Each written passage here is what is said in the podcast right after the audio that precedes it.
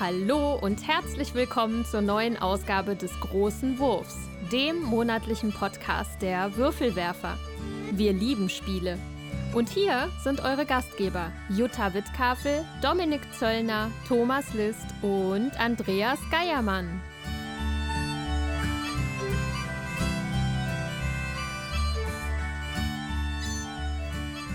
Herzlich willkommen bei den Würfelwerfern.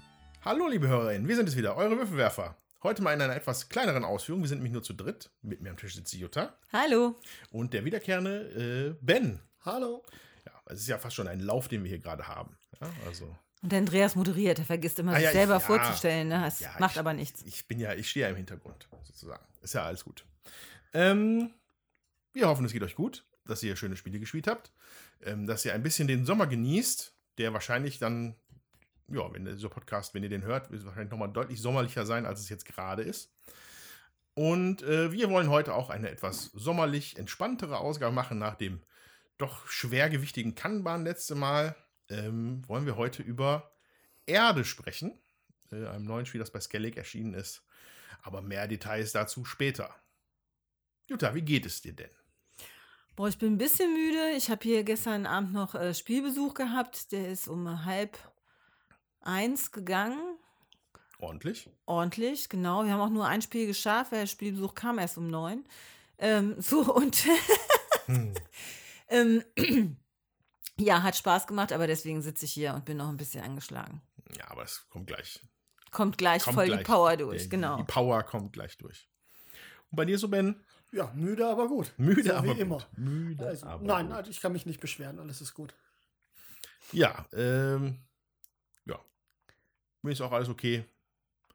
Äh, ich würde sagen, wir starten in die Gespielsektion, weil da gibt es einiges zu besprechen. Genau. Okay, also bis gleich.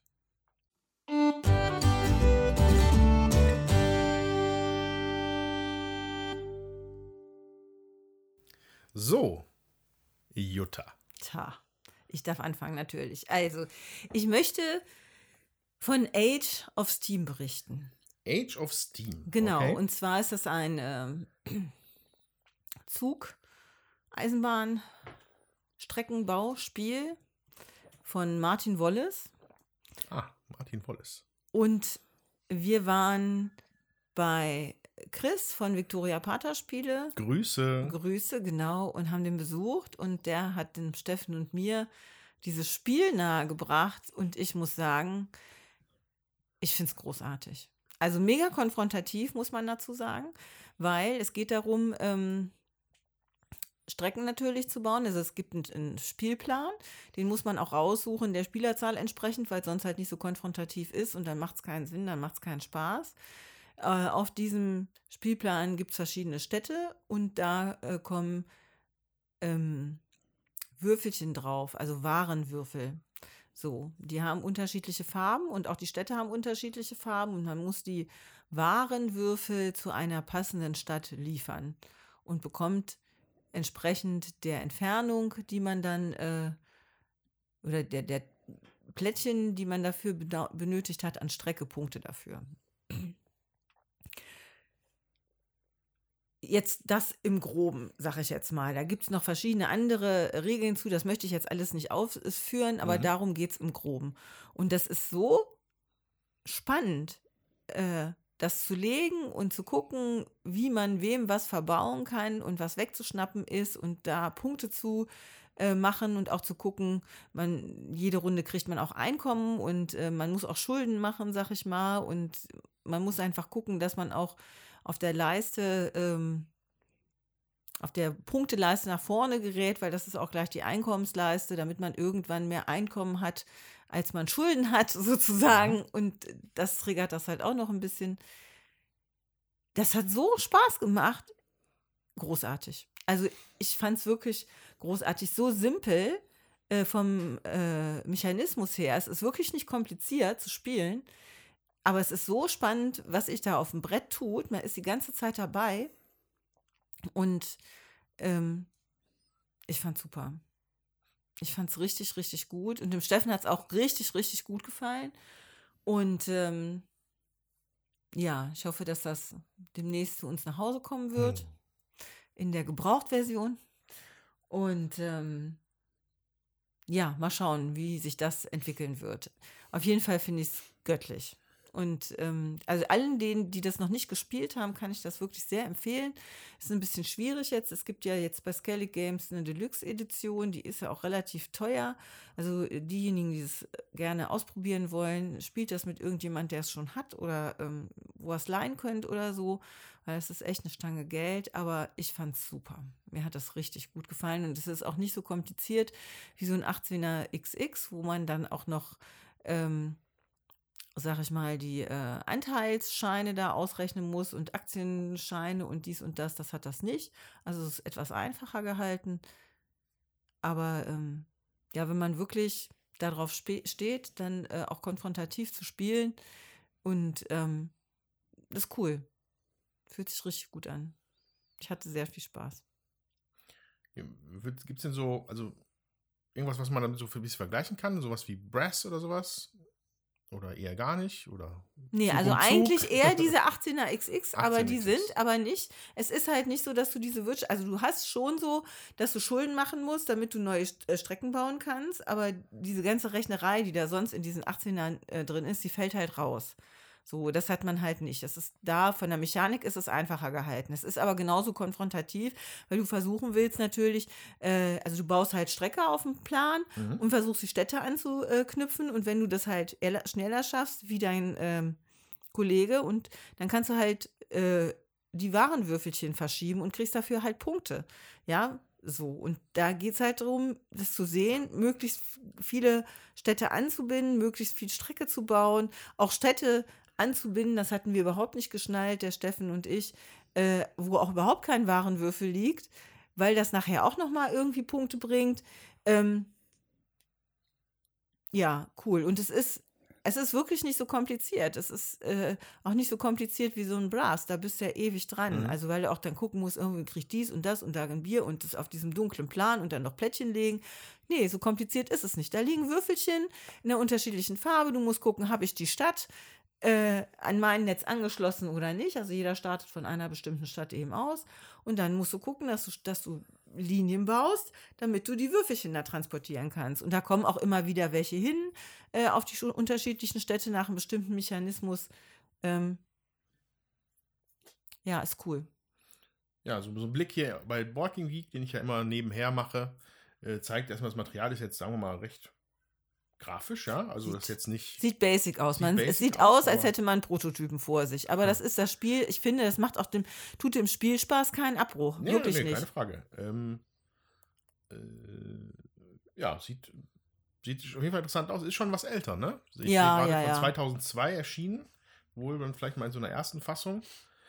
Ähm, bei Warfrog ursprünglich mal. Du hast gesagt, bei Skellig gibt es jetzt eine Deluxe-Version. Ja, genau. Okay. Also es ist so, ähm, Eagle Griffin auch wahrscheinlich. ja, ist das genau, die, ist das die genau, Connection, Eagle ja. Griffin. mhm. Äh, das ist unter, also ich glaube, das ist schon die vierte Auflage oder so von diesem Ja. Spiel. Ja, es hat sich also wirklich gut gehalten und äh, es macht auch wirklich immer noch Spaß. Bei den Artists steht übrigens Ian O'Toole. Ja, Das erklärt zwar auch den übersichtlichen Grafikstil. Wie er bei ja, aber das war ja vorher auch ist. schon äh, Ja. sehr übersichtlich. Ich weiß nicht, ob der jetzt bei allen Kann sein, dass er Ausgaben, jetzt. Ja, okay. Mhm. ne, also ähm, Ja, kratzt mit einem Weight-Rating von 3,89 an der 4.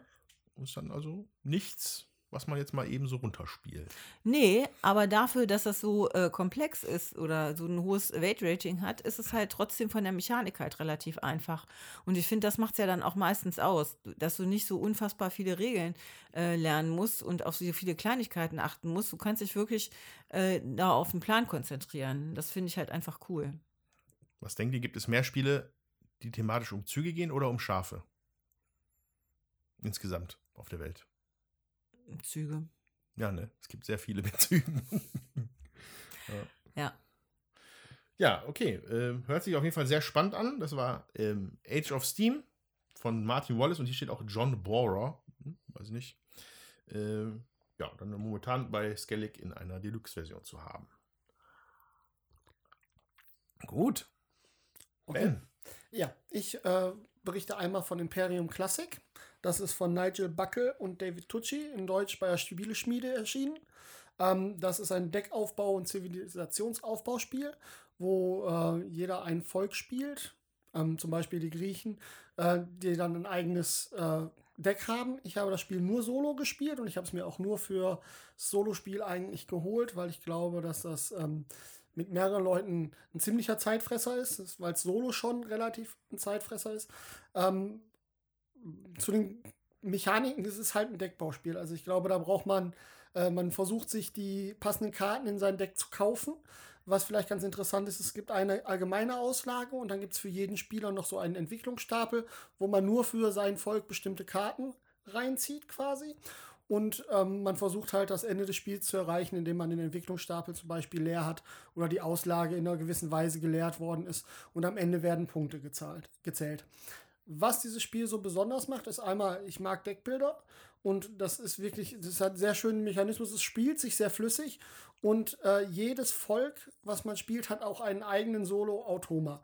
Und jeder Automa hat eine eigene Liste, die jedes Mal abgearbeitet, also nicht abgearbeitet, wo nachgeguckt wird, was der Automa in der Runde macht. Und man hat sowohl auf der Seite von sich selber als auch von der Seite des Automas immer das Gefühl, dass man wirklich unterschiedliche Sachen spielt. Also ich habe bei jedem Volk immer das Gefühl, die spielen sich alle anders und auch gegen jedes Volk ähm, spielt man immer anders. Ähm, ich glaube, das ist erschöpfend genug, um da einmal kurz einen Überblick drüber zu bringen. Für jemanden, der Solo spielen möchte, kann ich das nirgendwo empfehlen. Es dauert halt eine Weile, bis man da in die Regeln reingekommen ist, weil das Regelbuch ähm, hervorragend ist zum Nachschlagen, aber nicht so hervorragend ist zum Nachgucken. Glücklicherweise gibt es bei YouTube sehr viele Regelvideos, die sehr dabei helfen, dieses Spiel zu verstehen. Okay.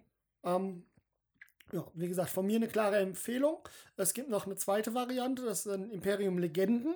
Da geht es dann um äh, etwas mystischere Völker, zum Beispiel die Atlanta oder Mhm. ähm, ja, äh, die, wie heißen sie? Die von König Artus. Äh, Arturianer, glaube ich. Ich weiß es nicht ganz genau. Im Zweifel. Aber ist ja auch, ist ja auch egal. Auf jeden Fall etwas. Excaliburianer. Es, es ist, bei Klassik sind es klassische Völker tatsächlich, die es gegeben hat. Bei den ähm, ähm, Legenden sind es etwas mythischere. Ich habe jetzt nur die Klassik-Version zu Hause, nur in Anführungszeichen. Auch da habe ich jetzt schon viele Stunden mit verbracht. Äh, und man kann die auch kann die auch miteinander mischen. Hm. Also man, wenn man eine von den beiden Versionen kriegt, ich habe gehört, die Klassik-Variante ist die zugänglichere, aber äh, beurteilen kann ich das nicht wirklich. Hm. In einer früheren Gespielsektion hatte der Dominik da auch schon mal von berichtet. Ähm, und hatte auch gesagt, er spielt das hauptsächlich alleine, weil das ja auch mehr dazu angelegt ist, anscheinend. Ich kann es mir sehr gut vorstellen zu zweit tatsächlich.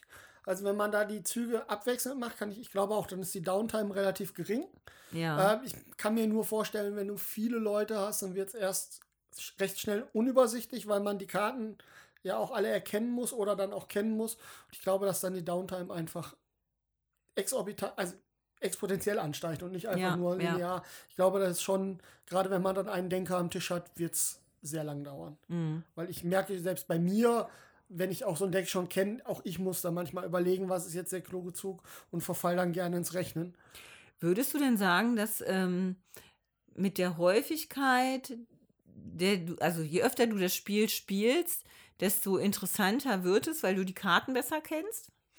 Ja, tatsächlich. Also ich finde das immer, wenn ich so ein Volk zum dritten Mal gespielt habe jetzt, weil so oft habe ich es jetzt auch noch nicht, aber so ich habe alle Völker mal durch und dann jetzt die, die ich schon zum dritten Mal gespielt, man weiß schon mehr, welche Karten aus der Auslage lohnen sich mehr mit dazu zu nehmen für dein Volk. Das macht es auf jeden Fall spannender hinten raus. Und es gibt unterschiedliche Schwierigkeitsgrade, also dem Spielspaß ist da noch lange kein Ende abzusehen.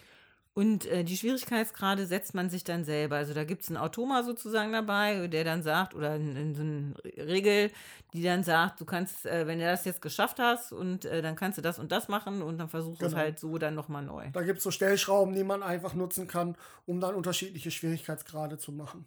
Ich spiele im Moment noch auf einfach, weil äh, auch das reicht schon als Herausforderung für mich, weil ich es nicht so gut kann, aber man merkt schon, wenn man die Völker häufiger gespielt hat. Man wird besser, die Punkte steigen und dann ist irgendwann wahrscheinlich der Punkt erreicht, in dem man dann doch die schwerere Variante wählen möchte, um es noch spannender zu gestalten. würdest, also es hat jetzt zwar einen Deckbildungs, äh, Deckbuilding-Mechanismus, aber würdest du das als äh, Puzzle auch beschreiben? Also könnte man äh, trotz, Ah, eine Diskussion, die wir heute noch führen werden.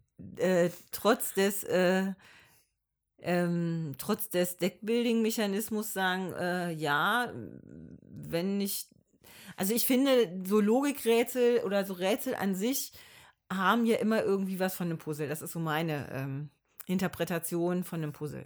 So, und ähm, fühlt sich das für dich puzzelig an, sozusagen, oder fühlt es sich eher ähm, so an, dass du sagst, so durch das Deckbuilding ist mir eine gewisse Mechanik äh, vorgegeben und ich arbeite mit dieser Mechanik. Das hat für mich aber wenig mit Puzzeln zu tun. Also für mich hat es wenig mit Puzzeln zu tun. Ich, es ist eher so, es geht für mich eher in Richtung Magic, wenn man das als Puzzle auch schon versteht, kann man das so sehen. Aber es geht eher so darum, die richtigen Karten zum richtigen Zeitpunkt in der richtigen Reihenfolge zu spielen. Das ist bestimmt ein puzzeliger Aspekt, aber als Puzzle, also für Mhm. mich ist puzzelig immer ein bisschen, ich lege Sachen hin und die müssen aneinander gelegt werden und man puzzelt sich da wirklich auf dem Tisch irgendwas zusammen. Und das ist es da tatsächlich nicht. Also man kann das vom Platz sehr reduziert spielen, wenn man Sachen nah übereinander legt. Also fühlt sich einfach für mich dann an der Stelle nicht puzzelig an.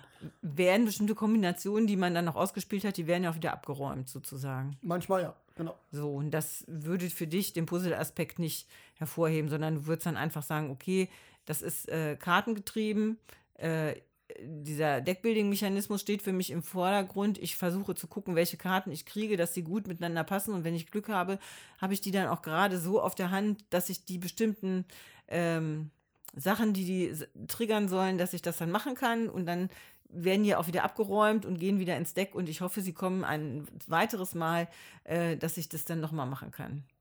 Ja, zum Teil schon. Aber wie gesagt, ich, vom Überlegen ist es sicherlich puzzlig, aber für mich ist, gehört Puzzeln einfach dazu. Ich lege Sachen aus und hab, äh, da entsteht irgendwie entweder ein Bild oder ähm, ich mache Mechaniken und puzzle das so zusammen, dass das passt und da kann ich auch einfach Kartenstapel machen. Ja, aber für mich geht es jetzt eher vom Spielgefühl her, ne? Also deswegen frage ich, äh, wenn, äh, also für alle, die da draußen jetzt auch sitzen, ich finde, das ist halt immer auch eine spannende Diskussion, äh, zu überlegen, vom Spielgefühl her, wie fühlt sich das an?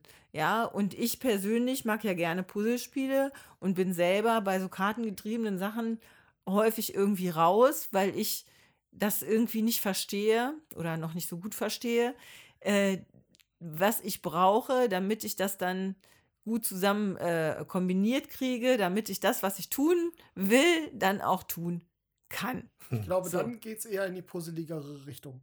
Tatsächlich. Also es ist schon auch wieder ein sehr kopflastiges Spiel. Man muss viel überlegen, dass, bis das richtig funktioniert und man muss das auch ein, zwei Mal gespielt haben. Auch ein, zwei Mal gespielt haben.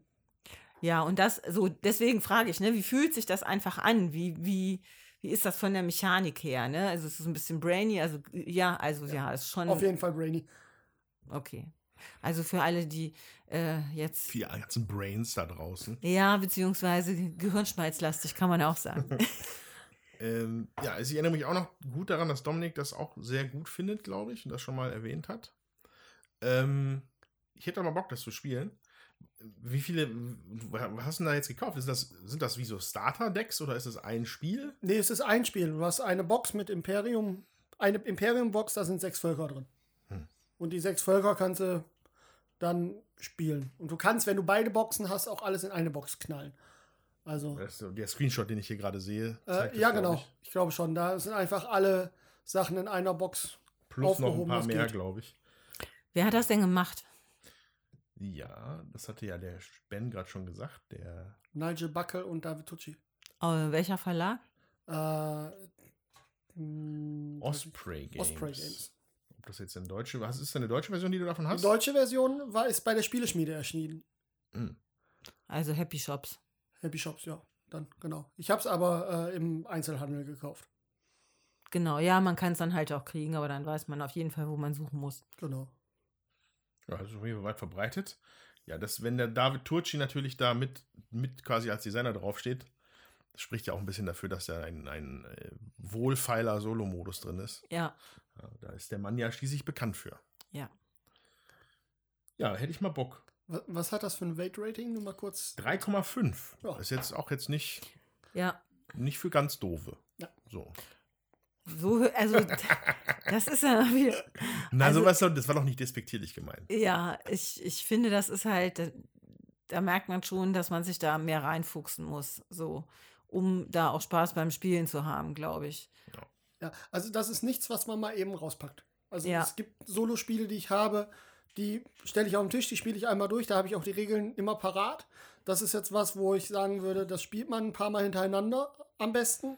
Und dann, wenn man es wieder rauspackt, sollte man sich noch mal einmal mit den Regeln beschäftigen, damit man das auch alles wieder drin hat. Wobei die Regeln jetzt nicht so überkompliziert sind. Es ist halt wie bei so Deckbildern häufig das Zusammenspiel aller Karten, die es dann ein bisschen ähm, ja, brainier macht. Hm. Andreas, was hast du gespielt? Ja, ähm, ich möchte gerne berichten von äh, ein paar Spielen, die ich mir in Dortmund angucken konnte. Ähm, auf der Spieldoch, wo ich einen halben Tag mal rumgeschlichen bin. Und das erste, was ich da gerne erwähnen würde, ist, weil es wahrscheinlich ein Spiel ist, was auch noch, also jetzt ja schon viel besprochen wird und vielleicht auch noch mal mehr besprochen wird, je näher wir jetzt an die Nominierung gehen für das Spiel des Jahres, ähm, möchte ich gerne von Dorfromantik berichten. Dorfromantik Doppelpunkt The Board Game, ja. Also Dorfromantik, für Leute, die davon noch nichts gehört haben, ist eine Umsetzung eines Computerspiels ähm, von einem deutschen kleinen Entwicklerteam, ja, Studententeam, glaube ich sogar, die es als Studenten umgesetzt haben, äh, was tatsächlich einen großen Erfolg gefeiert hat in der Computerspielwelt, ja. Ähm, Hat sich bei Steam gut verkauft. Und ähm, auch das Computerspiel war schon so ein also es war eigentlich eine Brettspielumsetzung. Also ist ein interessanter Ansatz, den sie gemacht haben. Sie haben einfach ihr Brettspiel komplett direkt im Computer gemacht, ähm, weil das natürlich auch davon profitiert hat, dass man halt unendlich Sachen generieren kann und der Stapel mit den Plättchen wird nicht kleiner und so weiter und so fort. Auf jeden Fall ist es ein sehr entspanntes Plättchenlegespiel, sage ich mal, wo man so eine Landschaft aufbaut, die verschiedene mh, ja, Merkmale enthält. Also es gibt Städte, Stadt, Stadt, das Attribut Stadt, das Attribut Wald, äh, Weizenfeld, Fluss und Schiene, glaube ich. Das sind die, die maßgeblich da jetzt drin sind. Und Ebene. Ebene. Ja, aber, Zumindest im so grüne Plättchen, einfach ne? nur so grüne Plättchen, Ja, gar nichts gibt's auch. sonst. ja, Mhm. aber, aber, aber genau. Aber ich, da gibt es keine Wertung für, glaube ich, ne? Ja, auf jeden Fall fängt man an, in dem Spiel das zu puzzeln oder zu aneinander zu legen und man muss halt schauen, dass sie, also es sind sechseckige Plättchen, sechseckig, achteckig. Ja, sechseckig. Ja, auf jeden Fall, ne? Äh, so geformte Plättchen, dass man sie halt entsprechend anlegt, um halt bereits bestehende Flächen zu vergrößern meistens. Also der Wald wird dann immer größer, die Schiene wird immer länger, der Fluss wird auch immer länger.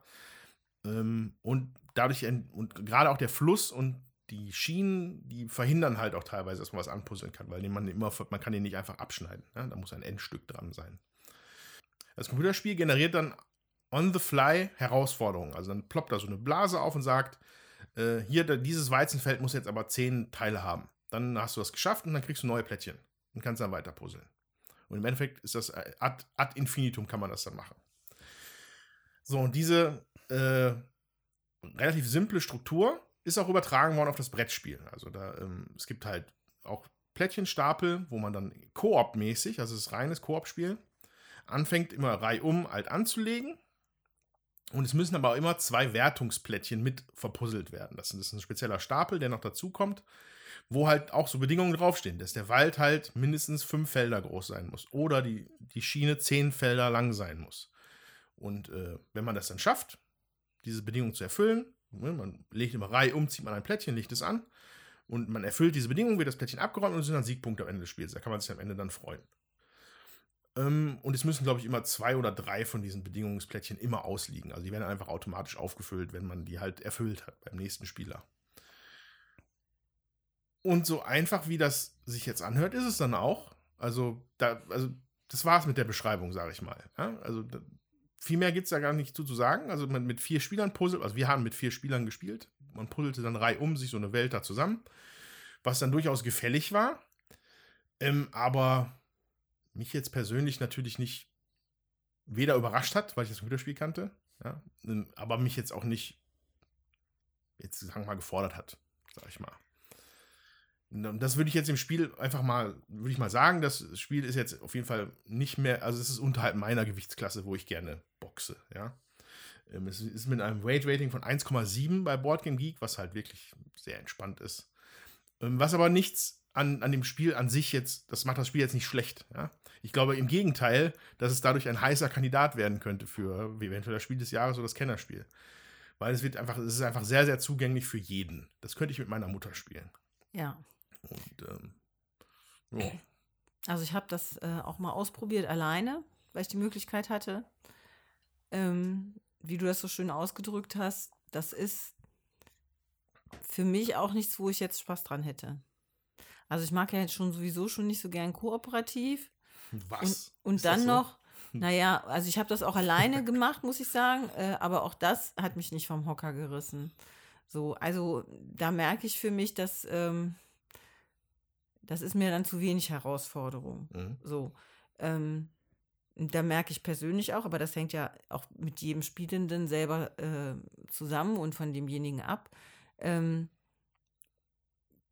ich möchte auch gefordert werden beim Spielen. Ich muss das nicht immer haben. So. Manchmal hängt es hängt ja auch davon ab, mit wem man spielt. Ich finde gerade solche Spiele hängen auch immer davon ab, mit wem man spielt. Und wenn das so ein Spiel ist, wo ich sagen würde, ja, um Leute irgendwie überhaupt an den Tisch zu kriegen, äh, zu gucken, ähm, wie können wir das machen oder so, oder einfach mal gesellig einen Nachmittag zu verbringen, man hat irgendwie kein Thema, äh, dann kann man sowas auch auf den Tisch bringen. Ja, also das ist gar nicht abfällig gemeint, aber es gibt ja Situationen, sag ich mal, da äh, ist es vielleicht ganz gut, was auf den Tisch zu bringen, weil es vielleicht auch sonst unentspannt wird. Ja. Ja. Und ähm, Ja, ja. da, da kann man sowas halt auch, glaube ich, zwischen Mittagessen und Kaffee. Äh, Da- beziehungsweise Kaffee und Kuchen, wenn man dann bei der Mutter sitzt, dann ist es ganz gut, zwischendurch mal ein Spiel auf den Tisch zu. Ja, aber also da finde ich, da ist das dann auch gut und äh, da gibt, also ich, ich finde, solche Sachen haben auch ihre Berechtigung. So, nur mich persönlich äh, holt es jetzt für mich alleine auch nicht ab. Aber ich finde, wie gesagt, es gibt genug Spiele, die auch davon leben, mit wem spiele ich das denn? Ja. Äh, und in welcher Situation spiele ich das dann? Und dann ist es vielleicht trotzdem, fühlt sich dann trotzdem gut an. Mhm. Ein Element, was man ähm, aus dem Computerspiel schlecht übernehmen konnte, war natürlich die, die Generierung von neuen Plättchen. Ja, also, man, wie ich ja erwähnte, in dem Computerspiel, man, man erfüllt so eine Bedingung, dann gibt es neue, zehn neue Plättchen, die man nach noch verpuzzeln kann, damit man das größte Gelände überhaupt machen kann. Das ist hier nicht möglich. Die haben aber etwas Ähnliches eingebaut, dass man so eine Art Belohnungseffekt hat. Ne? Also je, je nachdem, wie viele Erfüll Erfolge man halt verbuchen konnte, darf man so Box Boxen aufmachen. Ne? Mhm. Da sind auch so Pappschachteln drin. Ähm, nicht in dem Sinne, dass es, äh, wer weiß, ich habe es nicht aufgemacht. Ne? Es kann sein, dass es so eine Art Legacy-Aspekt hat. Ich glaube allerdings, dass es einfach, wenn sie, ne, wenn sie getreu beim Spiel sind, dann sind es einfach nur nochmal andere Plättchen, die halt vielleicht ein bisschen anders aussehen. Die du mal dann dazu packen kannst und einfach mehr spielen kannst. Ja, und andere Aufgaben, glaube ich auch. Ja. Dass halt langfristig halt ein bisschen spannender bleibt, ne? Mm, Genau, also es ist so, so, so, so ein Selbst, ja, so ein selbstbefeuernder Belohnungsloop, Ja. den man sich dann da erspielt. Gut, wenn, da nichts drin ist, außer mehr Plättchen, hätte ich mir gedacht, dann mache ich die von Anfang an auf und habe dann vielleicht ein interessanteres Puzzlespiel. Aber kann ich nicht beurteilen, habe ich nicht reingeguckt, weiß ich nicht. Ja, aber ich denke, du hast ja auch eine gewisse Challenge, du willst es ja auch schaffen. Also ich glaube, da kommen dann auch schwierigere Aufgaben und so. Äh, damit du musst halt immer mehr Punkte erspielen, damit du dann überhaupt die nächsten äh, Boxen da aufmachen kannst. Aber, sagen, aber vielleicht nennen wir es dann mal so, es ist halt eine, eine dünne Schicht von Wiederspielbarkeit, die es dann halt vielleicht versucht zu generieren damit. Ja? Wenn man, oh, jetzt musst du aber wirklich so gut gespielt haben, damit du das Ding erst aufmachen kannst. Und dann ist da einfach nur mehr Plättchen drin. Also weiß ich nicht, weil es jetzt echt, ich, nein, ich kann es nicht beurteilen, ich weiß nicht. Ich habe es nur einmal gespielt, deswegen enthalte ich mich da jeglichen Urteils. Ähm, ich fand nur, es hat halt teilweise an der Grenze zur Fingerübung war es halt, ne? Nicht richtiges Spiel, sondern einfach, dass man noch ein bisschen was macht. Ne? Ähm, aber muss ich auch fair sein, ich hätte jetzt auch keine andere Idee gehabt, wie man das Computerspiel umsetzt, weil das Computerspiel ist Zen-Gaming, ja. Das ist, da läuft so entspannte Musik und alles ist nett und man spielt da so mal eine halbe Stunde weg und verliert sich dann in, dem, in diesem Aufbauen. Das hat auch nicht so die unfassbare Substanz, sag ich mal. Aber das ist auch, glaube ich, Absicht beim Spiel. Ne? Es soll dich so ein bisschen entspannen, ja, so ein bisschen abholen, in den Flow bringen. Und äh, ja, machst dann auch mit dem Brettspiel dann nicht mehr viel. Ja? Also, mir hätte auch nichts eingefallen. Die Frage ist halt auch, äh, wofür also wann, wie ich das gerade schon gesagt habe, wann spiele ich das, in welchen Situationen spiele ich das und mit wem will ich das tun? So. Und äh, ich kann mir gut vorstellen, dass es genug Leute gibt, die eben auch damit Spaß haben. Es Mhm. ist ja auch, also es wird ja anscheinend auch viel gespielt. So. Ähm, wie gesagt, ich persönlich, mich befeuert das jetzt auch nicht so, aber ähm, das hat ja eher auch was mit mir zu tun. Mhm. Ja, und mit meinem Spielegeschmack. So. Und ähm, das muss ja nicht unbedingt so sein, dass das Spiel deswegen äh, schlecht ist. Ja. Also es gibt genug Leute, die es spielen und die es auch gut finden. Von daher, Ja, also den Eindruck wollte ich auch nicht erwecken, dass es schlecht ist. Das ist sicherlich nicht. Sieht auch sogar hübsch aus, wenn es auf dem ja, Tisch ist hübsch gemacht, ja. Ähm, aber ja, ist jetzt nicht das, was ich so jetzt mal sagen würde. Oh, das spielen wir jetzt aber. Also du würdest es dir nicht kaufen. Ähm, ich würde es wahrscheinlich auch nicht mehr spielen. Nee. Also ich würde es auch nicht mitspielen, weil es mich einfach ein bisschen langweilen würde. Aber das heißt nichts. Ja, Gut, wer möchte noch? ich möchte noch Ja, mal. dann bitte. Ich möchte sagen, wir haben vor längerer Zeit noch mal Meeple Circus ähm, Ah. äh, rausgeholt. Und äh, zwar hatten wir hier auch eine Freundin äh, hier und nicht mehr so viel Zeit zum Spielen und ähm, gesagt, so eine halbe, dreiviertel Stunde, ja, was machen wir? Äh, ja, Meeple Circus. Und es war tatsächlich lustig. Ich erkläre noch mal kurz, um was es geht. Äh, man spielt es über drei Runden. Äh, jede Runde bekommt man eine neue Schwierigkeit äh, dazu. Und ähm, in der ersten Runde kriegt man bestimmte Figuren und Klötzchen, die man sich halt sozusagen aussucht und mit denen muss man in einer bestimmten Geschwindigkeit ähm, in seiner Arena was aufbauen, um dafür Manege. Manege, genau, Manege was aufbauen, um da äh, für Punkte zu kriegen. Also da liegen dann so Karten aus, äh, da steht dann draus, was man machen muss, damit man dafür Punkte kriegt. Oder wie man die Sachen bauen muss. So. In der zweiten äh, Runde ist es dann halt so, dass derjenige, der die wenigsten Punkte hatte, der darf eine Karte davon abräumen. Äh, und dann wird eine neue Karte hingelegt, sodass da ein bisschen Varianz drin ist. Man behält alle seine Figuren, kriegt neue Figuren dazu, äh, macht das und in der dritten Runde gibt es dann noch eine gewisse Schwierigkeit beim Basteln. Also dass man in einer bestimmten Musik, also wenn da bestimmte Musik läuft äh, oder man muss Oder aufstehen, Hurra rufen so. mit einer Hand, ja, also da gibt es so verschiedene Sachen. Oder das ein Auge zukneifen, dann kann man nicht mehr im Mhm. räumlichen Ja. äh, räumlich so gut sehen. Äh, äh, genau, und kriegt dafür halt Punkte. Und ja, ich muss sagen, obwohl sich das jetzt so simpel auch anhört, ist es doch auch immer wieder lustig äh, zu gucken, wie einem das gelingt oder äh, wie man da auch Spaß haben kann. Und gerade auch mit Leuten, die jetzt äh, nicht so viel spielen und auch mehr so auf Familien. Ähm, das ist auch ein Spiel, das bei uns halt in der Familienecke eben auch steht und ähm, das ist halt auch mal schnell äh, gespielt. Die Regeln sind nicht so unfassbar lang, es ist auch nicht so äh, gehirnlastig, sondern hat mehr was von Geschicklichkeit. Wir haben es ja auch in unserem Podcast Fummelige Spiele Fummelige Spiele. besprochen. Ähm, da war das ja auch dabei und ich muss sagen, das hat halt auch wieder Spaß gemacht. Ja, also das ist jetzt auch nichts, was ich äh, sagen würde, das muss ich jetzt bevorzugt auf den Tisch holen, aber für immer mal wieder zwischendurch ist das trotzdem total cool, weil äh, man einfach auch Spaß hat. Ja, ich habe auch gute Erinnerungen an äh, Meeple Circus. Äh, genau, Podcast Fummelige Spiele, tausend Jahre her. Könnt ihr euch gerne anhören. Ich glaube 67 war es. Ich gucke jetzt noch mal nach. Nee, nee, nee, nee. Das glaube ich nicht. Ähm, aber also, es hat auch ey, endlos viele Holzteile, das Spiel. Also jede Menge Ja. Holz, Miepel, Holz, Stangen, Holztiere. Auch bedruckt waren die, glaube ich, auch. Ne? Wenn, damit man die ident- identifizieren Ja, kann, dass ja. das der Clown ist und so. Das war, hat es aber damals, glaube ich, zum Erscheinen sehr teuer gemacht, meine ich, wenn ich mich erinnere, richtig erinnere. Das ist mir hängen geblieben, dass das, glaube ich, super teuer war in der Anschaffung. Ich glaube damals 40 Euro. Ich weiß nicht, Echt? was es jetzt noch kostet, ja. Das wäre ja dann noch okay. Nee, das war nicht so teuer. Ne? Okay. Aber das war auch bevor die Preise so rasant Ja, stiegen. Deswegen kommt es Ja. einem jetzt vielleicht Ja, und die- und auch die, weniger. Die Zeit äh, wird, die, diese begrenzte Zeit wird, glaube ich, über die App. Ich glaube, ich habe da eine App für benutzt. Ja, ne, mit genau. So Zirkusmusik. Ja, muss man dann halt auch ertragen können, so, diese Musik. Aber das macht es dann einfach stimmungsvoll auch. Da gab es auch verschiedene Versionen, glaube ich, in dieser App, wenn ich mich da noch dran erinnere. War auf jeden Fall lustig. Aber ich habe mich erinnert, dass du hast du nicht auch irgend so ein Bastel zusammen irgendwas, da waren die, dann deine Kinder auch noch viel kleiner. Boah, zum Zusammen. Ja, irgendwas mit so Geschicklichkeit, mit so Meeples. Wie war das? Ich, was war das denn? Wo man was baut, wüsste ich jetzt gerade nicht. Ähm, du meinst Pusche Monster. Ja, Aber da baut man nichts. Da schiebt man Monster stimmt. auf eine so Platte. Das. Genau. Das ist auch ein hervorragendes Spiel zur äh, Motorik lernen. Da muss man Monster auf so Platten schieben und muss aufpassen, dass andere Monster nicht runterfallen. Nee, Jetzt, genau, jetzt erinnere ich mich. Genau, Pusche das, Monster. Das wir meinst auch du, gespielt. Monster ist auch ein fummeliges Spiel. Ja, das war auch lustig. Fummelige Holzmiepelspiele. Sollte man mal öfter spielen, anscheinend.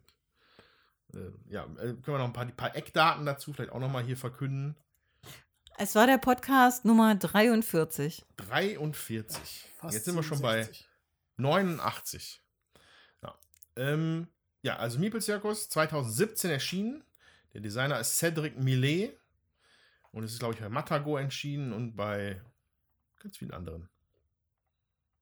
Ich glaube, da gab es damals auch keine deutsche Version von. Das war, glaube ich, auch noch so ein Nachteil. Das hatten wir, glaube ich, nämlich für äh, unsere Nichten und Neffen, glaube ich, geholt. wenn ich Das mich hat eine Weile gedauert, meine ich, bis das ja, auf Deutsch das, rauskam. das hat eine Weile gedauert. Da hatte sich kein Verlag, glaube ich, hatte sich da Das dran Dann hat getraut. sich irgendwann Pegasus erbarmt. Ja, Ja, war auf jeden, ist auf jeden Fall ein lustiges kleines Spielchen, wo man Pferde auf Dingen stapelt.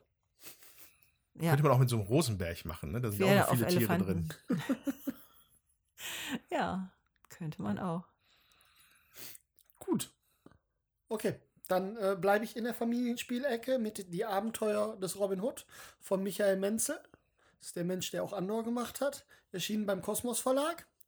Ähm, das ist ein, ich würde sagen, Abenteuerbuch trifft Brettspielspiel. Das habe ich auch mit der ganzen Familie gespielt. Und es geht um die Abenteuer des Robin Hoods.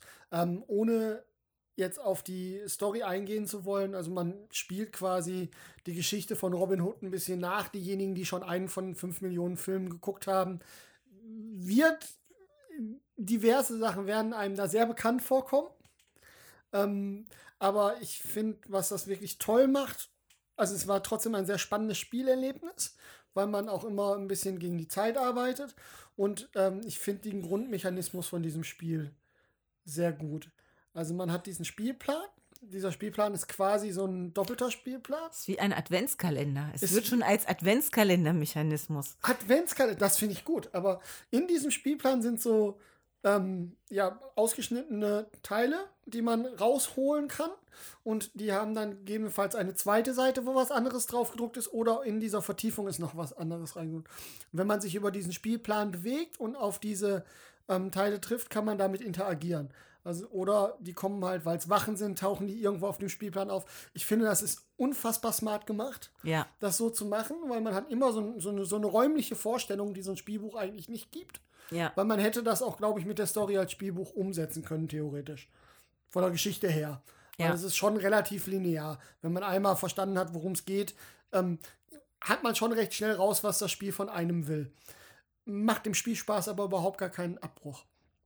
Ähm, und für die Tabletopper da draußen, die Bewegungsmechanismen Ja. sind sehr tabletoppig. Also man Ja. hat Das wäre jetzt, seine mein, Holz. das jetzt meine Frage gewesen. Ja, genau. Man hat seine Holzfigur und dann hat jeder noch zwei so ähm, Holzfiguren, wo dann quasi unten noch die, die Base verlängert ist, Ja. was so eine Grundbewegung darstellt. Dann gibt es noch eine längere Base, Ja, die dann, ähm, wo, womit man dann rennen kann, ja. was dann dazu führt, dass man äh, seinen Backbuilding-Mechanismus, auf den ich gleich nochmal kurz was sagen wollte, ähm, ein bisschen schlechter macht. Aber das ist wirklich super gut gemacht und man bewegt sich halt mit diesen Figuren über diesen Spielplan und guckt, dass man überall hinkommt.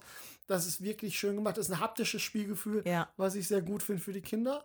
Und äh, der zweite große Mechanismus ist das Lass mich erst möchtest noch mal erst auf die äh, Figurbewegung ankommen. Es ist halt nämlich so, man stellt die Figuren aneinander. Also die müssen sich immer berühren für die Bewegung sozusagen. Und äh, also du, du hast, du läufst, also du stehst mit einer Figur da, die anderen Figuren benutzt du für die Bewegung und dann es kommt die Endfigur halt wieder dahin, wo du landest, dann räumst du das halt zwischendrin ab. Und das ist echt cool gemacht, weil du wirklich genau sehen kannst, auf dem Brett, wie weit kannst du laufen und wie, du kannst auch ein bisschen positionieren und so ein bisschen drehen. Na, da berührt sie sich jetzt noch und dann, wenn ich die da dann so äh, stelle, dann komme ich da vielleicht noch gerade an das, äh, äh, also an dieses Feld, wo ich dann was aufdecken darf. Das äh, hat richtig Spaß gemacht. Das ist wirklich lustig. Den letzten Millimeter rausholen. Ja, genau. So ein bisschen schief. Ja, das geht sehr gut. Das ein bisschen diagonal, damit man auch ja nur die zwei Zentimeter dann am Ende mehr hat, Ja. wenn er am Ende, Ende rausgekommen ist. Ja, wie gesagt, sehr schön.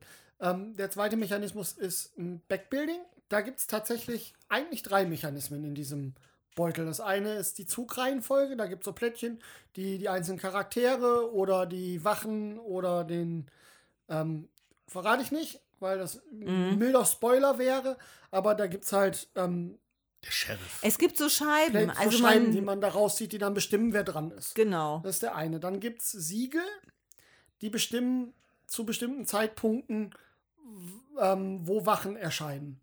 Das ist Genau. der zweite Zielmechanismus. Und der dritte Zielmechanismus ist ähm, dazu da, um zu gucken, wie viele Erfolge man hat. Und zwar gibt es lila Würfel und es gibt weiße Würfel. Und man muss für Aufgaben Würfel rausziehen in einer bestimmten Anzahl. Das ist von Au- Aufgabe zu Aufgabe und von Charakter zu Charakter unterschiedlich. Und äh, wenn man dann ein oder mehrere weiße zielt, hat man einen Erfolg. Und wenn man lilane zielt, das sind quasi ja faule Eier.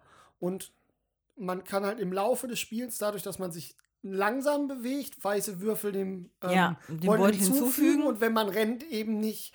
Oder wenn man Abkürzungen nimmt, weil man ähm, auf irgendeine Art schnell über den Spielplan kommt, dann muss man auch oft mehr reinwerfen. Oder wenn es, ich sag jetzt mal, Strafen oder sowas gibt, auch dann kommen mehr lilane Würfel da rein. Das ist wirklich sehr gut gemacht. Ein, ein Chaos-Bag von Arkham. Ein bisschen. Ja, aber die nette Variante. des Ja. Die nette Also Variante. sehr, sehr nett. es, sind, es ist kein böses Zeichen dabei. Sind, also man hat am Ende von jedem Abenteuer, das sind immer so einzelne Kapitel, von jedem Kapitel in der Regel schon so ein gutes Verhältnis zwischen weißen und lila Würfeln. Ja, und du spielst auch, also ein Kapitel musst du, glaube ich, zweimal spielen, sonst haben wir die meisten bei einem Mal geschafft. Also ich muss auch sagen, also der Steffen und ich hatten das mit Tommy und Lisa gespielt. In Corona haben wir uns regelmäßig getroffen tatsächlich und haben das gespielt. Und äh, ja, irgendwas musste man ja tun, sonst wird man wahnsinnig. Und ähm, das war schon gut. Also es hat uns allen Spaß Ja. gemacht. Und ich fand auch, trotzdem das kooperativ war, dadurch, dass äh, da eine Scheibe rausgeholt wurde und dann geguckt wurde, wer ist denn jetzt dran und dann auch man gucken musste, mit welchen Figuren bewege ich mich jetzt und so. Es war nicht so, dass man, oder also also zumindest bei uns in der Gruppe war das nicht so, dass, du, äh, dass man das Gefühl hatte, man wurde so dominiert beim Spielen, weil es trotzdem noch eigene Entscheidungen gab. Ich finde das ja immer so heft Mhm. schwierig, wenn es so ein, ähm, so, ein, Spieler gibt, der eben alle anderen dominiert und sagt und einen schnellen Überblick hat und sagt, du machst jetzt dies, du machst jetzt das, du machst jetzt jenes. Also wir haben dann schon auch äh, diskutiert und äh, je nachdem, wo man dann auch stand auf dem Spielplan, war ja auch bestimmt nur eine Sache möglich, die man überhaupt machen kann, weil alles andere hätte sich gar nicht gelohnt. Also man musste sich schon so ein bisschen verteilen, auch zum Ablenken zum Teil, äh, um, um ja, irgendwann passiert halt noch was, dann, dann, dann jagt, wird man sozusagen so ein bisschen gejagt, um da jemand abzulenken. Das war schon cool. Also, Und ich glaube genau, weil dieses Spiel so gemacht worden ist, dass es eher eine Geschichte erzählt. Und du Ja. nicht an irgendeiner Stelle rumrechnen musst, was macht jetzt am meisten Sinn, welche Kombinationen spielen wir, damit wir diese Situation schaffen, sondern du hast eine Geschichte und es ist sehr geradliniger Spiel. Man weiß Ja. eigentlich immer, wo jemand hin muss und was Sinn macht. Also da Ja. gab es auch bei uns in der Familie wenig Diskussionen darüber, wer jetzt was macht, sondern es war immer schon relativ schnell klar, ne, wir haben da den Little John, der kann vielleicht einem ein bisschen besser auf die Mappe hauen. Also Ja. kümmert der sich darum, äh, den Leuten, die eins auf die Mappe kriegen müssen, eins auf die Mappe zu geben. Also das war schon, ähm, das war schon immer sehr klar und das finde ich, das fand ich sehr schön. Wir hatten auch kein dieses Alpha-Leader-Problem, was man sonst gerne bei so kooperativen Spielen. genau so Kann. heißt das. Genau, das fand ich, fand ich an der Stelle sehr schön. Und ich finde auch als Familie sehr schön dieses Buch, weil man natürlich dann auch ähm, Kinder, die so vielleicht etwas unwilliger sind im Lesen, dass man die dann auch nochmal dran kriegt. Es ist natürlich für alle eine Tortur, wenn die ganz schlecht lesen können, weil dann kann man der Story nicht mehr folgen, die da vorgelesen werden wird. Aber dass man sich so ab und zu mal abwechselt dabei und so, äh, das ist eben auch schön. ja, plötzlich wollen Kinder vorlesen. Ich bin jetzt dran mit Vorlesen. Also bei uns gab es da manchmal Diskussionen darum, wer gerade vorlesen darf. Ja. Also es, es war sehr schön. Es ist als Ja. Gesamterlebnis. Ja, und das finde ich, also wenn ein Spiel sowas macht, ja, dann, dann ist das auch gut und das ist halt auch wirklich für die familiäre Spiel Zielgruppe, auch für Kinder, so ab acht äh, können da, glaube ich, schon mitspielen. Ich weiß es nicht, habe jetzt nicht, äh, vielleicht guckt der Andreas mal. Äh, ist ja auf jeden Fall bei Cosmos erschienen, das weiß ich noch auswendig. Es gibt auch mittlerweile eine Erweiterung. Ähm, wir haben das Spiel vor der Erweiterung äh, weitergegeben. Ja, war nominiert für ein Spiel des Jahres. Ah ja, okay. Nominiert mhm. aber nur. Ähm, es gibt irgendwie auch schon mittlerweile Fanabenteuer, die man sich runterladen kann für Ja, das Spiel. Ähm, aber beim Alter stimme ich dir so ab 8, 9. Also die Story geht auf jeden Fall auch, ist halt eine Abenteuerstory, die ist schon spannend, aber ich denke so mit Kindern mit dem Alter von 9 und die Regeln sind so einfach, ja. das kriegt man auf jeden Fall hin. Ich weiß jetzt nicht, welche Altersempfehlung das selber hat, aber wenn es beim Familienspiel nominiert worden ist, kann es gar nicht so hoch liegen. Ja, manchmal ist es dann ab 10, ne? Also so, aber also mit spielaffinen Kindern kann man das auf jeden Fall in Familie, auf jeden Fall, denke ich, ab 8 spielen. Wenn die das jetzt alleine spielen, dann würde ich aber vielleicht auch einfach 10 empfehlen, Ja. weil man muss ja dann schon auch noch mal ein bisschen diskutieren und überlegen. Offiziell scheint es 10 zu sein. Community bei Walking Geek empfiehlt 8 als bestes Alter. Ja, wäre ich, wär ich bei der Community. Zwei Ja. bis vier Spieler. Genau. Weight Rating knapp über Dorf, Dorfromantik. Ich würde es halt tatsächlich auch mit vier Leuten spielen, weil dann hat jeder auch einen eigenen Charakter, sonst muss man vielleicht auch zwei spielen. Das finde ich halt auch oft anstrengend. Das mag ich persönlich nicht. So, ähm, da ist vier halt auch schon der Sweet Spot. Ja, zu viert hat es sehr gut funktioniert. Ja, wir mussten auch. auch. eine Kapitel neu spielen. Wir haben aber auch auf einfach gespielt. Äh, allerdings, weil wir da vorher beim Aufbau was falsch gemacht haben. Hm. Also es lag nicht an der Story, sondern wir hatten ein Plättchen nicht umgedreht, was wir hätten umdrehen müssen. Und so fehlt uns natürlich ein wichtiger Kernpunkt an der Stelle, Ja, um ja. das Abenteuer zu ähm, Wuppen. wuppen. Genau. Ja, interessant, dass ich jetzt nochmal ein zweites Mal ein positives Feedback dazu höre.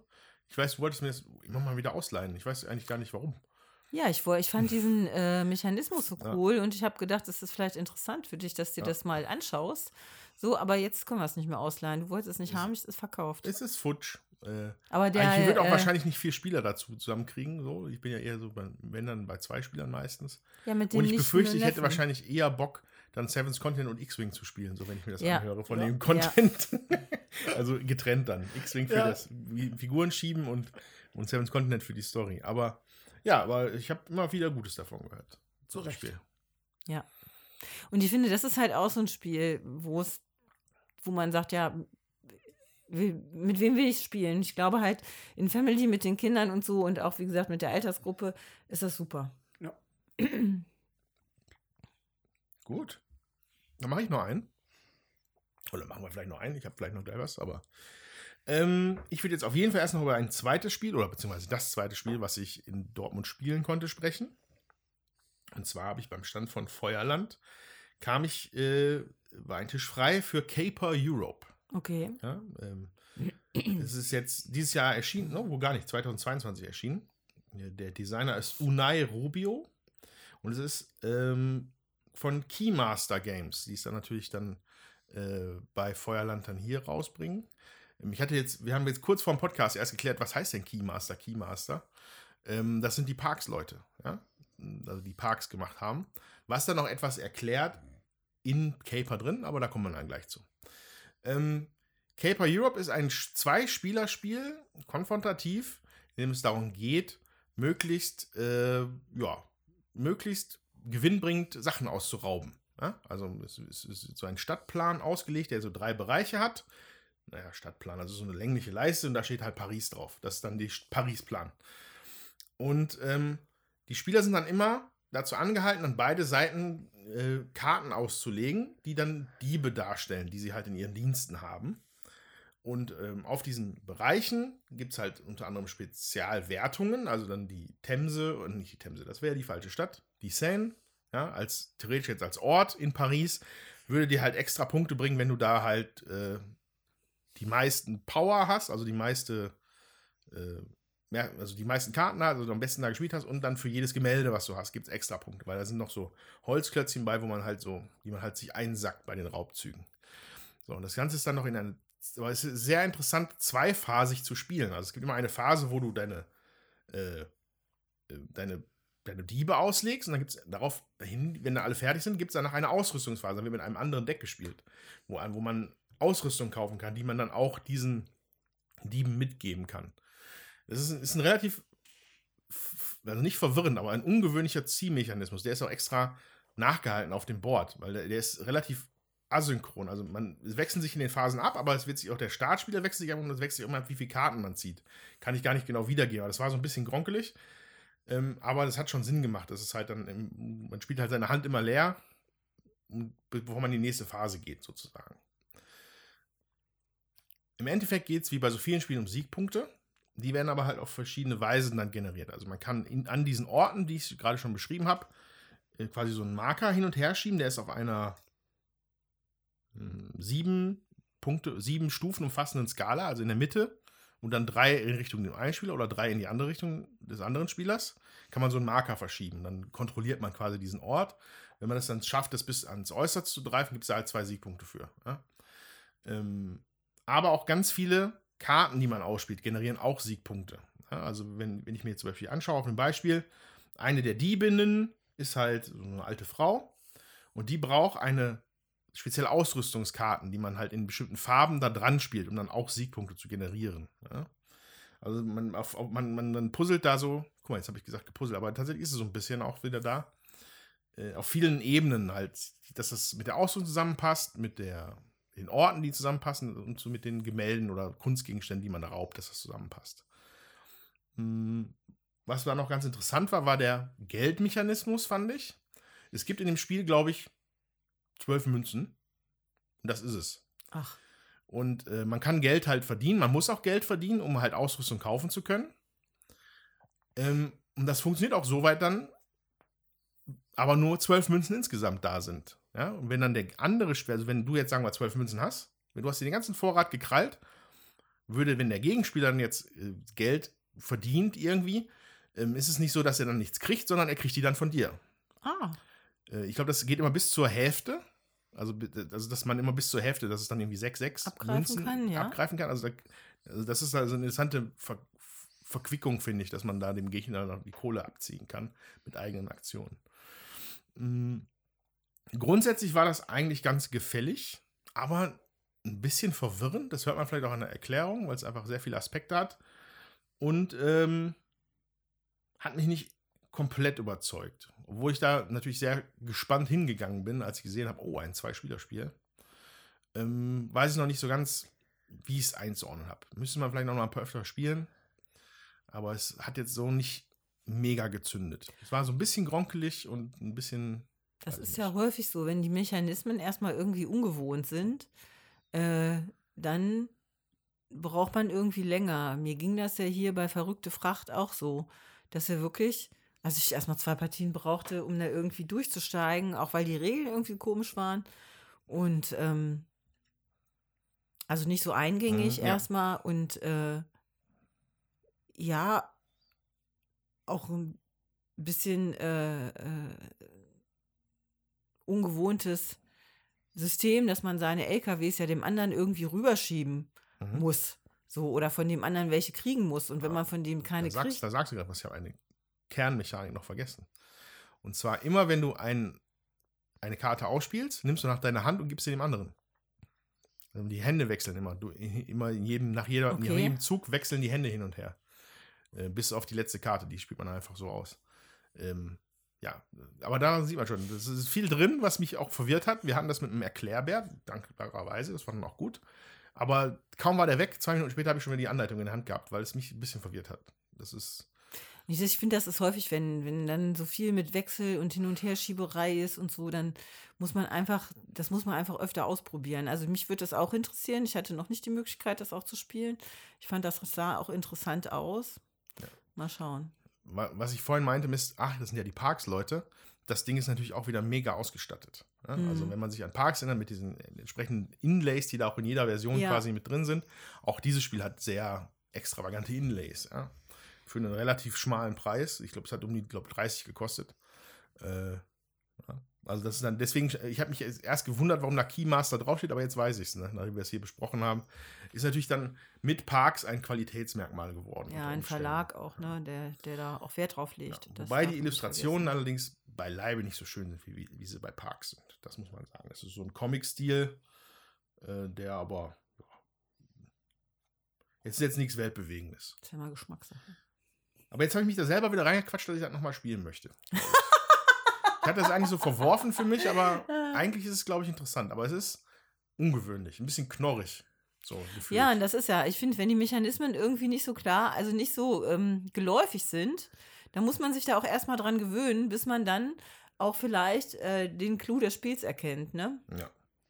Schön ist die Idee, dass man da halt mehrere, man hat da direkt mehrere Städte in der Box drin, also Paris oder Rio de Janeiro oder sowas. Da kannst du halt immer wieder was anderes machen und andere Orte dann für diese Städte auch immer auslegen. Ah ja. Das ist dann auch eine gewisse Varianz, die da drin ist. Nur ich glaube halt, diese, diese, diese Diebe und die ähm, Ausrüstungskarten, die ändern sich halt nicht großartig. Hm. Ja, aber es ist halt, ist halt dann immer so eine Instant-Entscheidung. Okay, jetzt spiele ich eine Karte davon, dann muss ich mir die Hand wieder abgeben. Deswegen ist es nochmal so ein Entscheidungslevel mehr. Ja. Aber nee, das heißt, habe ich für mich beschlossen, muss ich nochmal spielen. Caper Europe hast du Caper gesagt. Europe Also wenn das europäische Städte sein, die da drin sind, Ja. nehme ich mal an. Vermutlich nicht Rio. ist reimplementiert auch wohl Caper von äh, 2018, was ich aber nicht kenne. Ich kenne das auch nicht. Also gab es schon mal. Sieht auch fast genauso aus. ja, naja. Ja, aber ist sicherlich mal interessant. Kann man sich mal angucken. Man muss sich aber darauf einstellen, dass es ein bisschen ungewöhnlich ist. Gut. Ja. Ich finde, es steht noch was unausgesprochen im Raum. Und du lachst schon. Ja, ich vermute, du meinst die fantastische Partie Scythe, die wir hatten. Haben Sie einen Moment, um, um, um mit uns über Scythe zu reden? Ungern, aber können wir tun. Ich finde, das muss mal sein. Also, ähm, wir hatten, ähm, ne, Ben und ich sind ja gut befreundet, haben auch eine Spielegruppe mit Christian, der ja auch schon hier war. Und wir hatten einen Besuch von einem ganz alten Freund von uns, der auch Andreas heißt, der war hier noch nicht. Und da kam dann mal wieder Scythe auf den Tisch. Weil wir hatten das vor wie vielen Jahren mal gespielt? Boah, weiß ich nicht. Fünf? Vier, fünf. Also es ist So, auf als jeden das Fall noch relevant war? So, Ist, wobei es ja als noch relativ, relevant, da aber- war es ja. relativ frisch, tatsächlich. Also es ist auf jeden Fall schon eine Weile. Und wir haben es ja nicht nur einmal gespielt, wir haben es ja mehrmals gespielt. Wir Ja, haben es in der danach Zeit noch haben mal wir es öfter gespielt. gespielt, Wir haben es drei, vier Mal gespielt, ja. Aber es war so Fünfmal. zeitlich in sich geschlossen, sag ich mal, wo wir es öfter gespielt haben. Und Ja, dann war lange, lange nicht. Genau. Was dann dazu geführt hat, dass wir dann auch überlegt haben, boah, eigentlich könnten wir mal wieder Size spielen. Vielleicht ist das ja gar nicht so komisch und blöd, wie wir das immer so in Erinnerung haben. Ja, weil, es, weil wir ja auch mehr Ahnung von Spielen haben jetzt und auch mehr gespielt haben. Und dann haben wir uns da nochmal an Scythe gesetzt. Und wie ist es dann gelaufen, Ben? Ja, mäßig. Also, äh, Wenn der Chris Mein- das jetzt hört, flippt er aus. Der, der Christian mag das Spiel sehr gerne. Grüße an dieser Stelle. Ähm, meine Geschichte mit Scythe ist, glaube ich, eine Geschichte voller Missverständnisse. Also ich glaube, ich, ich weiß es nicht. Es ist eigentlich ein Spiel, was ich eigentlich mögen sollte. Es, ist, es hat Area Control, es hat Ressourcenmanagement, es hat äh, Arbeiter platzieren, es hat alles, was ich mag. Ich mag es nicht. Das- es ist überhaupt, ich weiß nicht, woran es liegt. Und ich, versuch, ich habe auch diese letzte Partie auch gespielt, um herauszufinden, woran es liegt, dass ich dieses Spiel nicht mag. Ich mag es einfach nicht. Ich, ich habe Ideen, woran es liegt, aber ich bin mir immer noch nicht sicher, ob das tatsächlich der wirkliche Grund ist, warum ich es nicht mag. Also ich, glaube ich, habe bei keinem Spiel größere Frustrationsmomente gehabt und es liegt nicht daran, dass ich dieses Spiel unfassbar verloren hätte. Ich habe das auch schon unfassbar gewonnen. Und ich war beim letzten Mal auch im Mittelfeld normal mit Punkten dabei. Also es ist jetzt nicht so schlecht gelaufen, aber irgendwie Size und ich, wir haben keine Jutta, gute Geschichte. Jutta, wie ist denn dein Verhältnis zu Scythe? Ich habe das zu wenig gespielt, muss ich sagen. Was ich. Ähm, Ausrede. Nee, nee, ich äh, möchte ja trotzdem noch was sagen dazu. Okay. Ich habe es trotzdem zu wenig gespielt, um das wirklich, aber es ist auch erstmal für mich damals ungewohnt gewesen. Ich habe es auch schon ewig nicht gespielt, muss ich auch sagen. Ähm, ja, man muss versuchen, irgendwie sein Brett äh, zu optimieren, damit man bessere Aktionen machen kann. Und ich muss ehrlich sagen, mich hat dieser Me Mechanismus damals wirklich überfordert. Also ich müsste Mhm. mich jetzt noch mal einlesen und äh, müsste das auch noch mal spielen, weil wie gesagt, das ist schon so lange her, dass ich äh, das auch nicht mehr wirklich gut erinnere, sag ich mal. Aber ich fand's äh,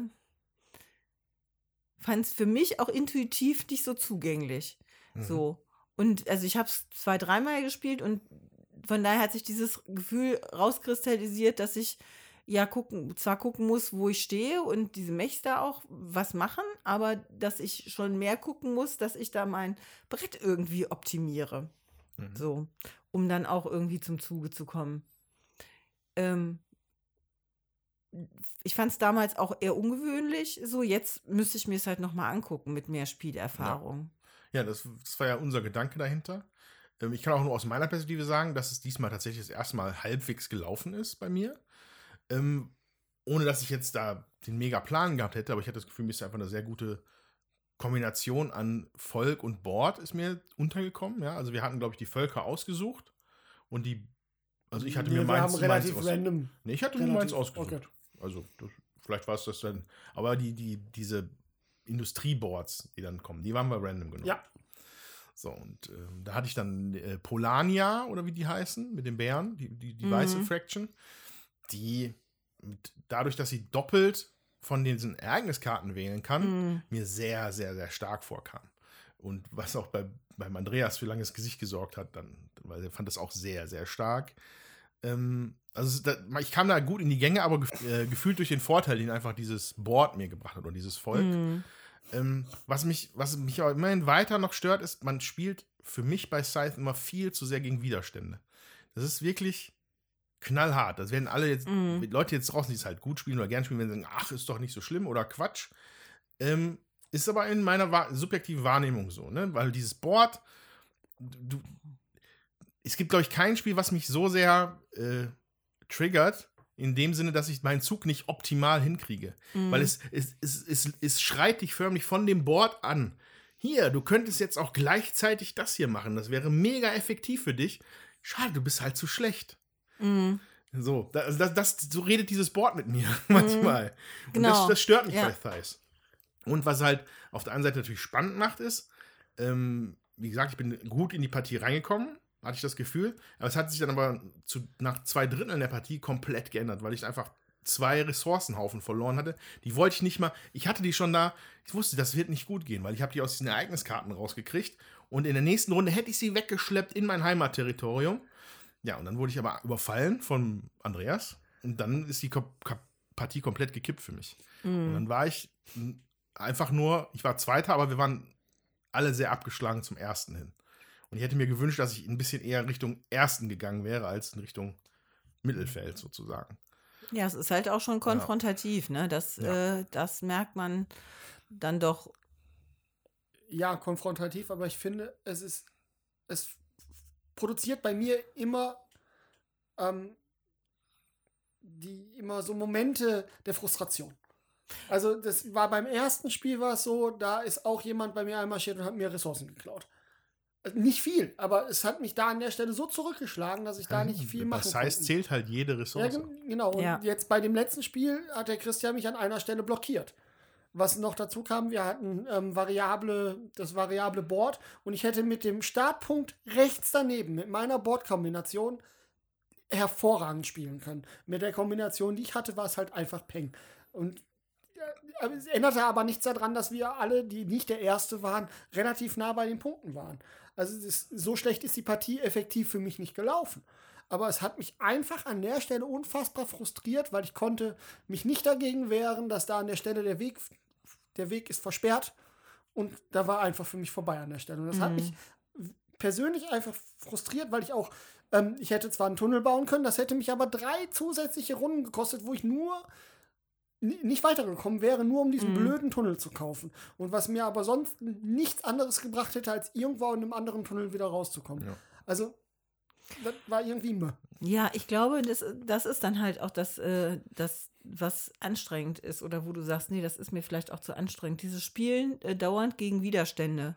Ja, du hast ja nicht nur äh, die Widerstände auf dem Board durch deine Konkurrenten, sag ich mal, du hast ja auch noch die Widerstände bezüglich des, äh, der Sachen, die du aufbauen musst. Was, wenn du dann die Ressourcen nicht hast, was du dann nicht optimal machen kannst, dann hast du also an mehreren Stellen Widerstände sozusagen. Und das, äh, das spielt sich halt nicht smooth, ne? Also das, das muss man halt auch mögen.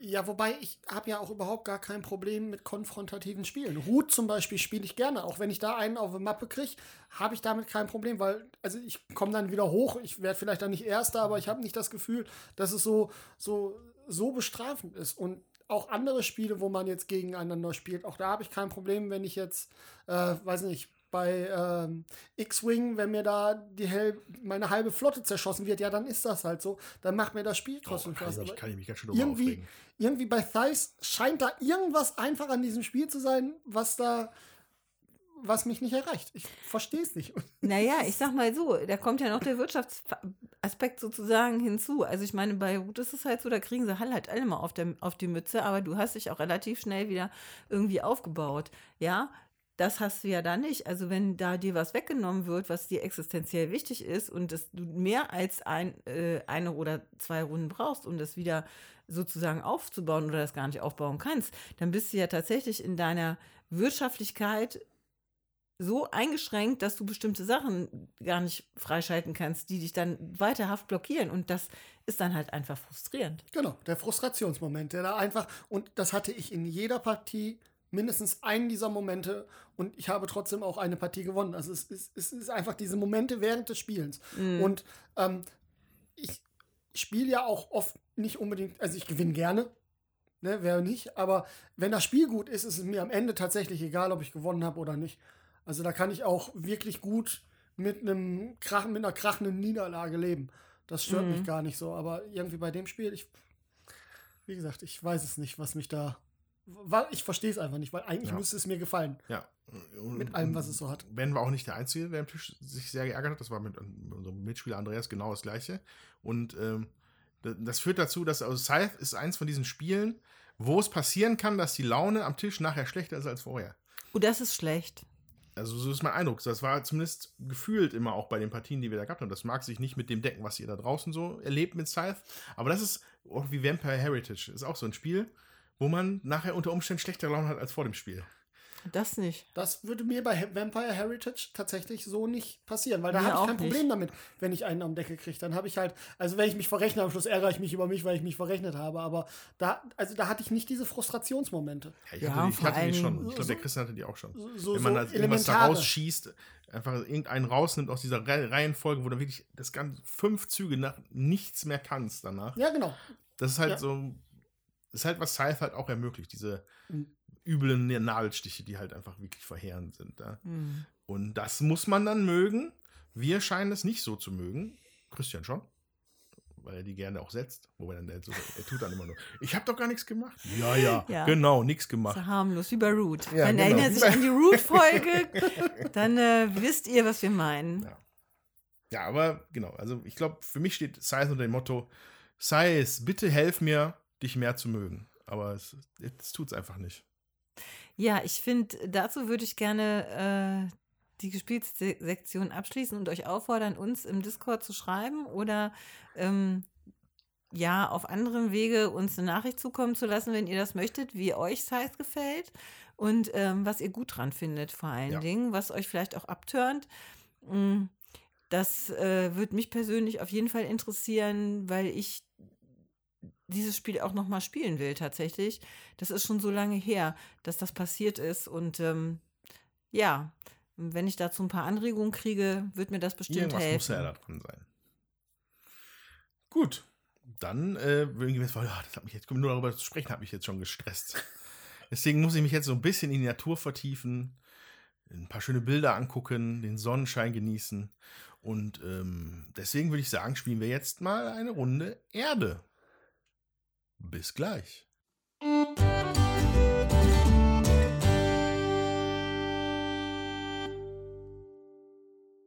Hallo, liebe HörerInnen, wir sind wieder zurück aus unserer äh, Reise durch die Naturwelten von Erde. Natur ist hier das große Thema. Ja? Und Natur schien ja auch in letzter Zeit öfter mal ein Thema zu sein in der Brettspielbranche. Oder wirkt das jetzt auf mich nur so? Also man könnte meinen, mit Flügelschlag hat sich da was in die Richtung bewegt? Oder gibt es vorher noch spezielle Beispiele, wo es halt irgendwie um Naturthemen geht und nicht um Orks, die sich auf die Glocke hauen? Ja, ich finde, auch Terraforming Mars geht schon in die Richtung. Man terraformt zwar den Mars, aber ich finde, da geht es auch äh, um Natur, Natur ja, so im weitesten ja. Sinne. Ne? Also, dass man besiedelt, verpflanzt, dass man was verändert. Ja, Mikrobentiere, die dann irgendwann, man erhöht den Sauerstoffgehalt, solche Sachen. Flügelschlag, Arche Nova finde ich, auch wenn es um Zoo geht, den man aufbaut, hat eben mhm. auch mit Natur und Tieren zu tun. Ist auch eine äh, Karten aus, also funktioniert auch über Karten. Ich finde, da sind sich die Spiele halt alle recht ähnlich. Jetzt ähm, Erde, was auch über Karten. Große Zahl von Karten funktioniert, auch wenn die, äh, es fühlt sich trotzdem anders an. Vom Spielgefühl her, zumindest mal für mich. Aber äh, im Groben und Ganzen sind es Spiele mit vielen Karten, wo Bilder drauf sind, die was mit Natur zu tun haben, auf jeden Fall. So. Und ähm, bei allen diesen drei Sp oder vier, Sp ja, bei diesen, also bei drei Spielen davon äh, sind ja Stockfotos genommen worden, sag ich mal, die in die Karten eingearbeitet worden sind. Bei Terraforming Mars, bei ähm, ähm, Arche Nova und jetzt hier bei Erde auch. Das Einzige, was da so ein bisschen raussticht, ist äh, Flügelschlag, wo die Vögel alle handgemalt alle sind. sind ja. Genau, und da muss ich sagen, ähm, das gefällt mir vom Artwork auch besser. Wobei der Funktionalität hier bei den Karten. Jutta macht jetzt in einem, einem Abriss einmal alles zack. Ja, aber ich würde ich nicht sagen. Also bei, bei der Funktionalität, das äh, stört jetzt hier nicht beim Spielen, wie die Karten aussehen. Ja, es gibt aber auch noch andere Naturthemen ohne Karten. Ja. Äh, Ecos zum Beispiel. Da geht es zwar auch um Karten, aber ich finde, da ist der Kartenmechanismus nicht so im Vordergrund. Ähm, und Cascadia. Ecos? Ecos. Da, Ecos. Äh, okay. Ecos, Ecos, Ecos. Ja, weiß ich nicht. Ähm, ja. Da geht es auch darum, die Natur wieder aufleben zu lassen und ja. den ersten Kontinent zu bauen. Äh, Cascadia ist ja auch ja. Spiel des Jahres, habe ich selber noch nicht gespielt, hat aber auch das Thema. Und im ja. weitesten Sinne würde ich sagen, Revive hat auch so ein Thema. Kommt jetzt erst Mitte des Jahres auf Deutsch, schlägt aber schon seine Wellen im Internet. Ähm, da geht es darum, so eine post-postapokalyptische Sache, wo man, es ist ein Engine-Builder, aber da geht es auch um, raus, ein bisschen in die Natur zu gehen. Aber da ist, ist ein bisschen weiter weg. Aber es ist so dieses Thema. Es geht einfach in die Richtung von Natur, Wiederaufbau. Ja, gut, da haben wir ja mehrere Spiele dann auch noch von, ne? Also wenn es danach geht, ähm, was Keystone, Keystone, genau. Da hatten wir auch äh, dieses ja. Naturthema. Mhm. Also das scheint viele Leute anzusprechen. Es ist auch äh, verhältnismäßig unverfänglich, glaube ich. Es eignet sich auch, um Sachen eben ja darzustellen oder ähm, im, im Spiel zu verwursten. Das ist äh, na, also, und das kennt halt auch jeder. Also ich glaube, jeder hat auch so ein bisschen Sehnsucht nach Natur. Mhm. Vor allen Dingen, jetzt haben wir ja Corona Gott sei Dank endlich mal halbwegs hinter uns gelassen. Den einen oder anderen erwischt es zwar noch mal, aber es ist jetzt nicht mehr mit ähm, äh, Isolation und allem Möglichen. Und ich muss sagen, wie froh ich war, dass wir hier spazieren konnten und keinen getroffen haben während der Corona-Zeit und mit Grausen daran gedacht habe, an die Leute, die in der Stadt gesessen haben und äh, nur ihre Runden im Park äh, gehen konnten und das zum Teil ja auch nicht mal.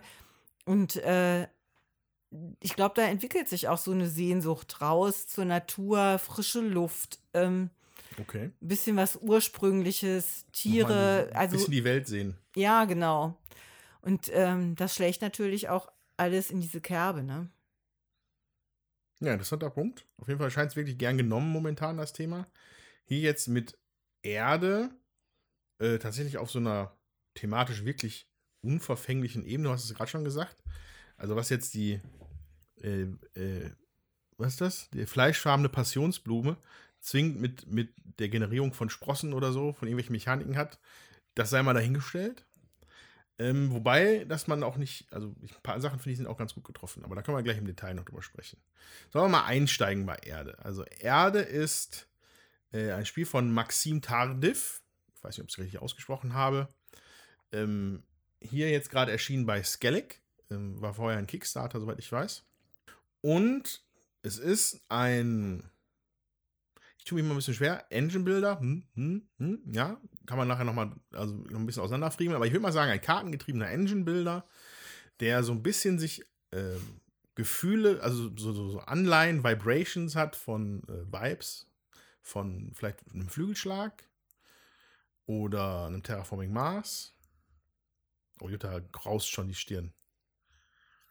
Und ähm, ist dazu noch ein Spiel, mit dem, wo die Leute simultan spielen. Ja. Ja. Das ist, äh, jeder ist damit halt mit betraut, eine Insel quasi zu gestalten, ein Ökosystem auf einer Insel. Das sind, also man bekommt drei Karten zu Beginn des Spiels, die halt das, die Insel darstellen. Das sind, glaube ich, tatsächlich, tatsächliche echte Inseln, die, Ja. man, die man besuchen könnte, wenn man denn ein Boot hat. Eine Art Klima und eine Art Ökosystem. Aus diesen Karten sucht man sich dann ein Set aus, wie es einem passt, das zusammenzusetzen. Und dann das eigentliche Ökosystem selber wird dann aus Flora und Terrainkarten gebaut, die in einem 4x4 Raster neben dem Spielplan verteilt werden. So, da ist man erstmal äh, frei in der Gestaltung. Nur wenn man halt irgendwann eine, eine Vierer, eine Spalte mit vier Karten oder eine Reihe mit vier Karten voll hat, dann ist man quasi auf so ein Raster eingeloggt sozusagen. Ansonsten kann man das erstmal so frei puzzeln, wie man möchte. Um dieses Ökosystem zu bauen, nutzt man vier Aktionen, sage ich mal. Ja, es gibt das Pflanzen, das Kompostieren, das Wässern und das, ich nenne es mal, wachsen lassen. Ich weiß gar nicht genau, wie es in den Regeln heißt. Und ähm, da sucht man sich von einer aus und äh, darf dann diese Aktion machen. Also zum Beispiel würde man mit der Pflanzenaktion zwei Karten in die Auslage spielen können und Karten nachziehen können. Mit der Kompostieren-Aktion würde man Erde nachziehen, was die Währung ist in dem Spiel. Äh, Wässern würde nachher Sprossen bringen, da kann man später noch von erzählen. Und das Wachsen lassen lässt halt die Bäume wachsen, weil man mit so kleinen Holznöpsis quasi auch so kleine Türmchen baut auf den Karten. So. Jetzt ist der Trick daran, wenn man in der, der aktive Spieler sich eine Aktion aussucht, dürfen alle anderen Spieler ebenfalls eine Art abgeschwächte Version dieser Aktion machen. Ne? Also während der zum Beispiel jetzt der pflanzende aktive Spieler zwei Karten ausspielen dürfte, dürften jetzt die anderen Spieler jeweils eine ausspielen.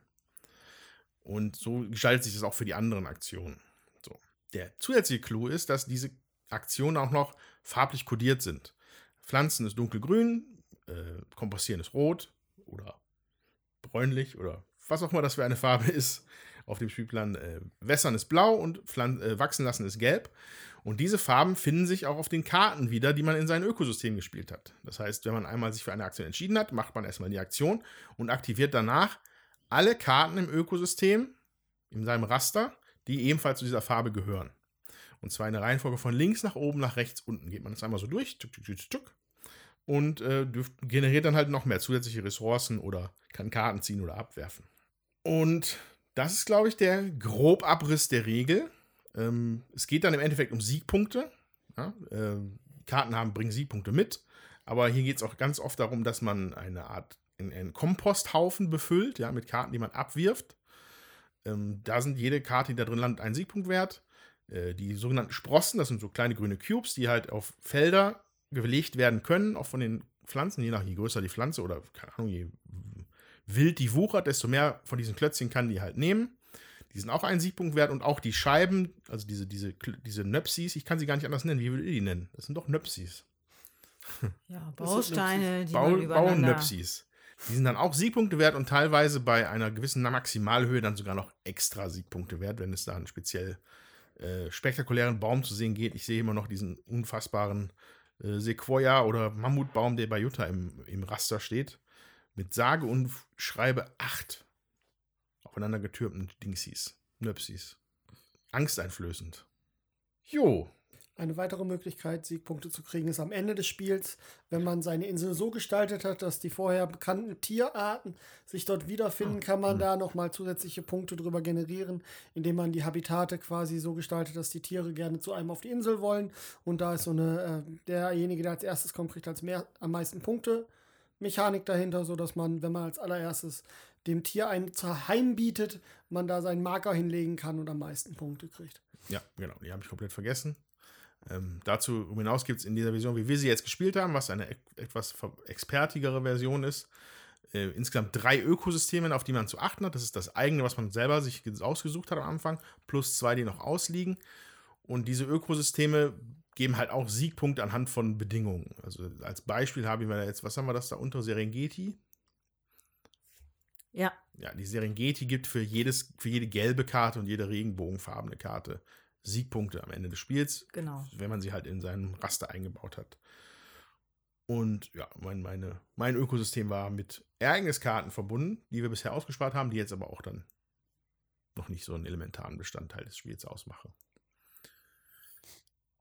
Ja, äh, wir haben jetzt zwei Partien gespielt. Hintereinander tatsächlich. Hintereinander, ja, weil es flott geht, ne? Genau, also wir waren 50 Minuten, eine Partie in etwa mit drei Leuten. Das genau. spielt sich verhältnismäßig zügig, eben auch wenn man gleichzeitig agieren kann. Ja. Ich, ich finde, wir befinden uns hier so im unteren Kennerbereich. Ist das, das fair? Würde ich jetzt nicht sagen weil ich finde, das ist äh, relativ unübersichtlich. Man muss gucken wegen mit seinen Karten, die man auf die Hand kriegt, dass man überhaupt Karten auf die Hand kriegt. Ähm, man muss schon managen, dass man das auch zügig ausspielt, diese 16 Karten, die man da äh, spielen kann. Das ist mir jetzt in beiden Spielen nicht zügig gelungen, auch gestern nicht. Also ich habe es gestern auch äh, schon mal gespielt gehabt, oder vorgestern. Ähm, also ich würde schon eher sagen, Kenner Richtung Expertenspiel. Okay. Weil ähm, das wirklich. Wegen viel Handling. Ja, viel gucken einfach. Welche Karten passen oh, zu mir? Guckspiel. Oh nein. Nee, auch es das ist ein nicht. Guckspiel. Nein. welche Karten passen zu mir? Was will ich machen? Und welche Aktion mache ich als nächstes? Und einfach den Überblick zu behalten, finde ich jetzt nicht so einfach, wenn man das vor allen Dingen nicht gewöhnt ist. Mhm. Und äh, dazu muss ich sagen, mir fällt es jetzt auch immer noch schwer und ich spiele ja äh, viele Kenner- und Expertenspiele und ich finde es jetzt nicht so äh, easy peasy, ähm, das so zu handeln. Ja. Wo stehen wir denn hier so auf der Tabelle? Also ich habe es insgesamt ähm, zweimal zu viert, zweimal zu zweit und jetzt einmal zu dritt gespielt. Du hast es wahrscheinlich mehrfach zu zweit gespielt. Ich habe es ähm, dreimal zu zweit und jetzt zweimal zu dritt gespielt. Wir haben das zweimal zu dritt gespielt. Wir Nein, der Kinder war auch dabei. Viermal. Wir einmal zu viert, einmal, einmal zu, zu, viert gespielt und heute zweimal zu dritt. Zu, ja, zweimal, ja, klar. Genau. Genau, also ähm, dafür, dass das Spiel auch noch nicht so lange jetzt in, in meinem Besitz ist oder auch im, im Umkreis von Utah war, äh, kommen da schon relativ schnell Partien zusammen, was halt dafür spricht, dass es halt schnell geht. Ne? Ja. Das ist wirklich ein schnelles Spiel. Ja, und ich finde, die Einstiegshürde ist halt bei Leuten, die äh, häufiger spielen, relativ gering. Deswegen äh, hast du es vielleicht auch untere Kennerbereich mhm. eingeordnet. Also für Leute, die viel spielen, ist die Einstiegshürde gering, muss ich sagen. Für andere Leute ähm, ist es etwas schwieriger, glaube ich, auch vom Handling her. Wie mache ich das mit den Karten ausspielen? Worauf muss ich achten? Ach so, und dies und jenes. Ähm, das ist, glaube ich, nicht so ganz ohne. Ja, zumal die auch relativ, ich sag mal, die sind mechanisch recht dicht teilweise, die Karten. Ja. Äh, gerade diese Terrainkarten, wo dann halt, äh, wo du halt den gucken musst, ne, dass diagonal anliegend oder alle acht drumherum oder geradeaus, links, rechts, oben, unten, das dann Siegpunkte wert oder nicht, oder ich befülle das. Da, ähm, da muss man schon ein bisschen, bisschen Erfahrung haben, glaube ich, damit man da einfach ganz geschmeidig reinkommt. Ähm, ja, was, was aber zum Glück bei mir halt aber so war. Ja, also ich ja, bin da, ich bin da bei der Erstpartie, da spielt man zwei Runden. Kann ich dann jedem nur empfehlen. Die ersten beiden Runden macht man jeder, macht, ne, ich hatte ja gesagt, Simultanspiel. Vielleicht macht man die ersten zwei, drei Runden jeder einzeln, damit man sich untereinander ein bisschen kontrollieren kann und gucken kann und dann nimmt das einfach Fahrt auf. Und dann läuft es fast wie von selbst. Finde ich. Ja, die Symbolik ist halt gut, ne? Also man hat ähm, ja noch ein, also die Karten, die man selber vor sich ausspielt, diese äh, viermal, dieses 4x4-Raster, da hat man kein Tableau für. Das macht man so auf dem Tisch. Dann gibt es aber ein Tableau, wo man ähm, seine Startkarten halt drauflegt und seine, ähm, äh, seine eigene Inselbedingung da. noch zusätzlich und äh, wo man seine Erde ablegt und sein Kom der Komposthaufen ist da. Und da sind halt auch alle Symbole nochmal drauf erklärt. Das macht es halt sehr übersichtlich und man kann sozusagen dann relativ schnell gucken, äh, wie ist auch die Symbolik auf meinen Karten, sodass man das recht schnell äh, verstehen kann und auch die, ja, die Grafik auf den Karten ist so und die Symbolik auf den Karten ist so, dass das auch recht schnell zu verstehen ist, weil so viele Symbole sind es insgesamt nicht, die man da äh, beachten muss. Und das äh, hilft natürlich auch, dass, das, äh, dass man da schnell einen Überblick gewinnen kann, sag ich jetzt mal. Ja, man kann sich relativ alles irgendwie erschließen, so. Mit den verfügbaren Informationen, die man halt hat, wenn man das Spielmaterial in, in den Krallen hat. Ähm, ja, ich, ich suche die ganze Zeit nach so einer Mechanik, an der man so ein bisschen auseinanderrippeln kann, was das Spiel so besonders macht. Äh, ich würde einfach mal direkt auf das, auf, das, auf das Raster einsteigen. Und zwar, wir hatten ja gesagt, Engine Builder. So, ich hatte so ein bisschen gesagt, so, hm, Engine Builder, ja, nein. Ben sagte doch, hm, hm, so, so ein, ja, doch schon Gesicht gemacht dabei, als ich das gesagt habe. Lass uns da vielleicht immer drüber sprechen. Also, wie gesagt, man macht ein 4x4 Raster mit diesen Karten fertig. Man beginnt oben links mit der Aktivierung und äh, kommt dann irgendwann unten rechts an. Ne? Und äh, aktiviert alles der Farbe der Aktion, die gerade gewählt worden ist, plus, außer bei der grünen Aktion, nochmal so regenbogenfarbene. Also das ist da einfach blau, gelb und rot auf diesem Symbol ab, auf dieser Karte ist dann halt zu sehen. Und ähm, ja, also, und in einer idealen Vorstellung baut man sich dann halt da eine Engine. Ja? Also die ersten Karten, die oben links liegen, produzieren irgendwas, was die Karten dann später in dieser, in dieser Kaskade dann wieder verwenden für irgendetwas anderes. Ähm, hat das denn gut geklappt für euch? Also jetzt im zweiten Spiel hat es hervorragend bei mir geklappt, weil ich tatsächlich äh, ganz schnell am Anfang das so hingekriegt habe, dass ich am Anfang Karten gezogen habe, die ich dann nachher im Zug mit der Farbe, bei, bei Rot war es, mit der Farbe dann auf meinen Kompost legen konnte und damit effektiv Siegpunkte generiert ja. habe. Das, was da an der Stelle ein bisschen stressig war, immer herauszufiltern, welche Karten lege ich jetzt ab und welche nicht. Aber als Engine hat das herausragend gut funktioniert. Also ich meine, ich habe 40 Karten in meinen Kompost gekriegt, was schon eine ziemlich große Menge ist. Und ich bin da auch sehr sehr ähm, stark darauf fokussiert gewesen, das auch hinzukriegen, dass das funktioniert. Ähm, auch im ersten Spiel hat es eigentlich auch, da gab es eine Engine, wobei ich da in mehr Richtungen gegangen bin und da mehr drauf gegangen bin, Sachen auf Karten zu verteilen. Also ich finde, wenn man, ähm, wenn man so guckt, dass man irgendwie eine Maschine ans Laufen kriegt, würde ich auf jeden Fall sagen, dass das ein Engine-Builder ist.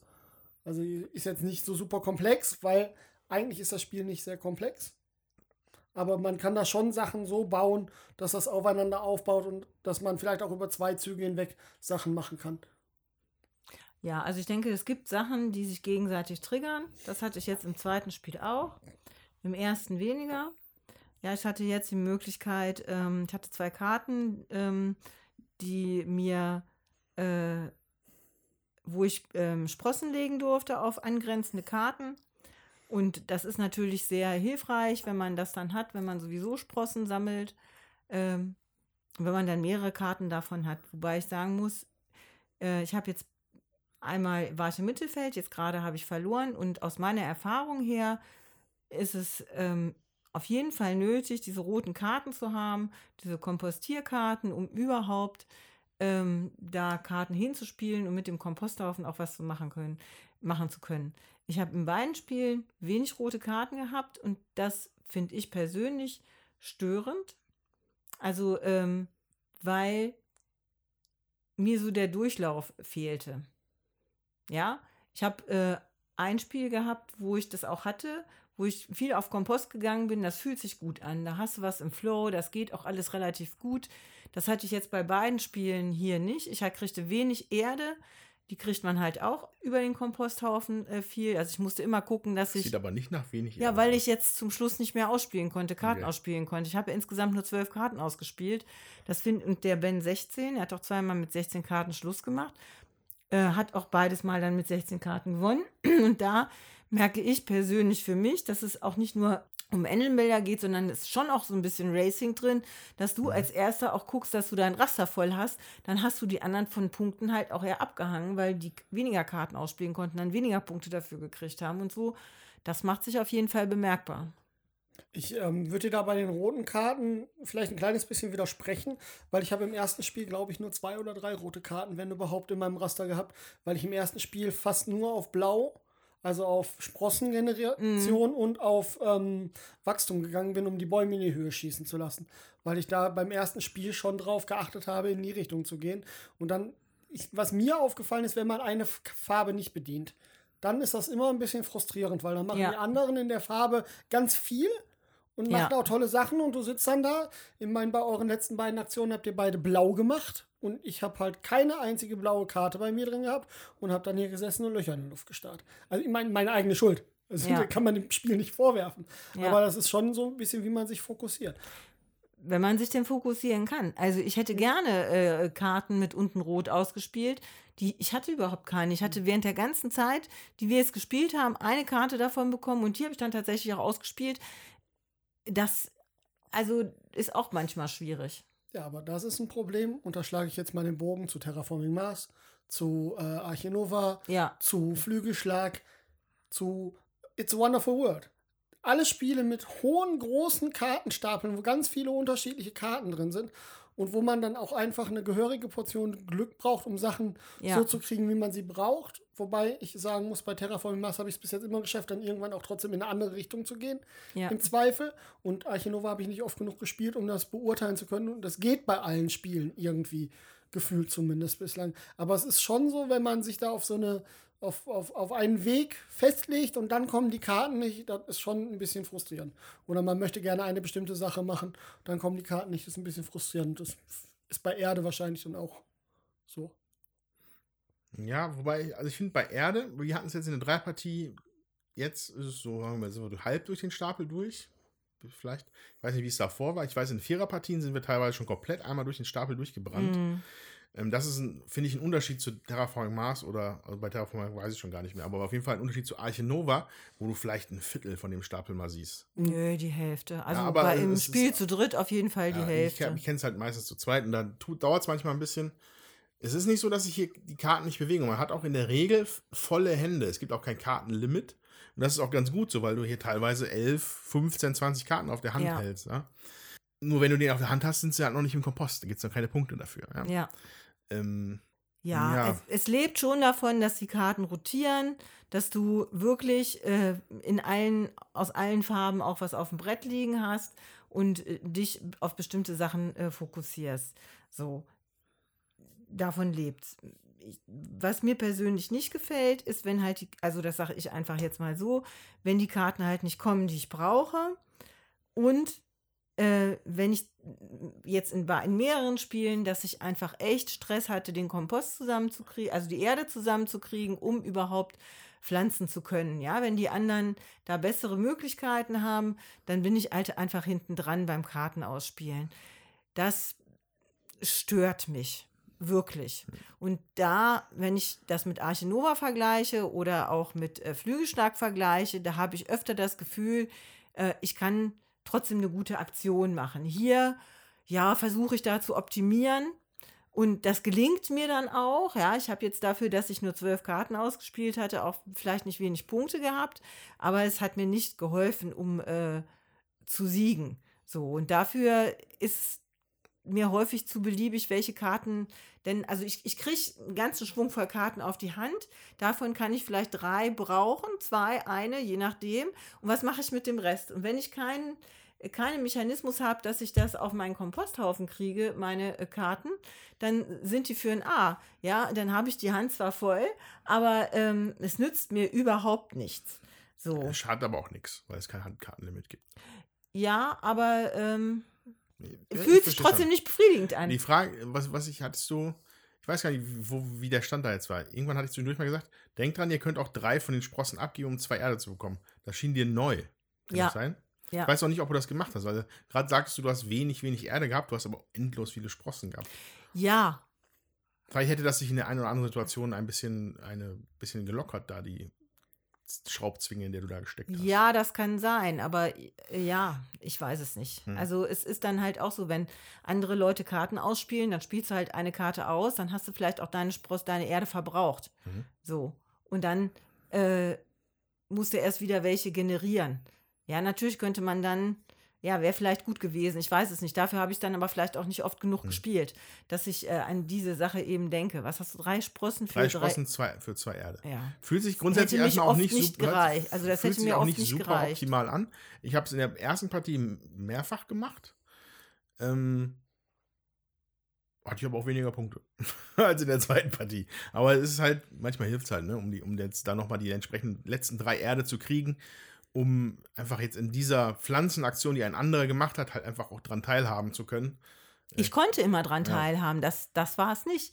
Aber ich hätte gerne einfach mehr Karten ausgespielt. Und das, immer wenn ich dann am Zug war, war das halt nicht unbedingt die sinnvolle Aktion, weil dann entweder hatte ich nicht genug äh, Erde, um Karten auszuspielen, weil ihr vorher Karten Ausspielaktionen gemacht habt, so, oder ähm, es hätte dann äh, für mich auch nichts gebracht, weil ich hätte so viel Sprossen abbauen müssen. Also, das wäre halt keine sinnvolle Aktion gewesen. So, Mhm. das fühlte sich auf jeden Fall unbefriedigend an. Mm, Was das Spiel auf jeden Fall hat, ist, dass man auf sehr viele Arten Siegpunkte generieren kann. Also so ziemlich alles gibt hier Siegpunkte, finde ich, außer Ja. Handkarten. Äh, man muss sich dann halt suchen, den Weg, den man halt gehen möchte. Ich bin halt noch ein bisschen hin und her gerissen. Also ich, was jetzt diesen Deck äh, äh, Engine Builder Aspekt angeht, das war halt das erste, was ich gedacht habe, dass das in dem Spiel wäre. Und in den ersten drei, vier Partien dachte ich mir so, hm, ja, so eine richtig geile Engine kriegst du hier aber auch nicht gebaut. Ne? Das stimmt. So, weil das einfach die Mechaniken dann einfach dann, die sind nicht, nicht, zu, nicht so spezifisch, dass da irgendwas Ja. mega krasses passiert. Mm, Dann habe ich aber, aber auch in anderen Partien gemerkt, du fährst gut, wenn du halt es schaffst, alles so ein bisschen zu haben. Ja. Also ist, es ist die Engine, die du da baust, heißt, dass sie halt alle Teile hat. Ja? Und nicht nur, wobei jetzt Ben, das ist das, warum ich jetzt gerade zweifle, er sagt, er ist halt gerade super gut gefahren, halt mit roten Karten zu spielen, viel. Ähm, das heißt, vielleicht ist es doch mehr Engine Builder, als ich dachte. Weil ich dachte, hier ist es, es ist weniger ein Engine Builder, als dass man so ein Gleichgewicht schaffen muss. Was ja dann auch gut zu so einem Naturthema gepasst hätte. Aber es scheint doch hier auch, ja, Mono-Strategien auch irgendwie, dass sich das anbietet teilweise. Ja. Ich finde, es lebt halt davon, dass du guckst, welche Karten kriegst du auf die Hand und was äh, passt dann in dem Moment gerade gut zusammen. Ja, und für mich, ja, das, was ich da gebastelt habe, hat gut zusammengepasst. Es hat aber im Endeffekt nicht gereicht, um, äh, um zu gewinnen. So. Und es lebt eben auch davon, dass du schnell bist. Ja, und wenn Ja. du am Anfang da rumeierst, weil irgendwie nichts Ordentliches kommt, was, was dich so befeuert oder wo dir sagt, so, das ist jetzt vielleicht eine gute Strategie, dann weißt du halt auch gar nicht, wo willst du denn hingehen oder suchst dir was aus, was vielleicht dann nicht im Endeffekt dazu führt, dass du, ähm, dass du da halt auch flott bist. Mhm. So. Also wie gesagt, das, hat, das Problem hatte ich ja jetzt ja mehrfach. Und ich wich- finde halt, Geschwindigkeit ist bei diesem Spiel halt auch immens wichtig. Ja, wenn du der Erste bist, der dieses Raster voll hat, kriegst du zum Schluss ja auch nochmal sieben Punkte und du hast wahrsch- wahrscheinlich auch einen Vorteil, weil die anderen das Raster eben nicht geschafft haben oder noch eine Karte ausspielen wollten, die ihnen vielleicht noch Punkte gegeben hätte oder, oder, oder. Das macht's, äh, das führt halt dazu, dass da auch so ein gewisser Rennen, also ein gewisses Rennen drin ist. So. Und ähm, ja, ich finde, man kann versuchen, da was zu machen, Engine Building mäßig, aber du, ich finde, es gibt auch so viele unterschiedliche Arten äh, von Möglichkeiten, Punkten, Punkte, dass du wahrscheinlich tatsächlich am besten fährst, wenn du von jedem irgendwie ein bisschen machst und nichts außer Acht lässt, damit du auch eben an allen Aktionen irgendwie teilhaben kannst. Das Ja, also das gehört war, das, halt das auch war, noch dazu. Das war dann meine Theorie, bevor wir heute jetzt die zweite Partie gespielt haben, dass man halt gucken muss, dass man so von der Flora alles so ein bisschen hat, damit man immer was mitmachen kann. Dann aber die Terrains halt so extrem wichtig werden, weil da die Siegpunkte über dein Raster generiert werden. Ne? Mhm. Und da wäre es dann halt deutlich, deutlich puzzellastiger. Ja? Dann ist es weniger ein Engine-Builder, als dass es dann tatsächlich ein Puzzlespiel ist. Ja, das ist so ein Mix dazwischen, Ja. finde ich halt. Aber wenn du keine ordentlichen Terrainkarten kriegst, dann nützt dir das halt auch nichts. Ne? Also, ähm, ich finde, es ist schon sehr glückslastig auch, was für Karten ziehst du, was für Karten kriegst du auf die Hand. Da musst du halt gucken, was mache ich am besten damit. Aber wenn du bestimmte Sachen halt nicht kriegst, dann äh, hilft dir das Mhm. halt auch nichts. Ja, also das Spiel arbeitet halt auf jeden Fall nicht mit einer Auslage oder sowas. Ja. Das gibt's halt nicht. Die Karten, die, es gibt halt den Stapel, von dem man zieht. Verdeckt. Ja, ein, ein verdeckter Stapel, genau. Ähm, das Spiel versucht es halt wettzumachen, dadurch, dass hier halt viel, dass du durch viele Karten durchbrennst. Ja. Ja.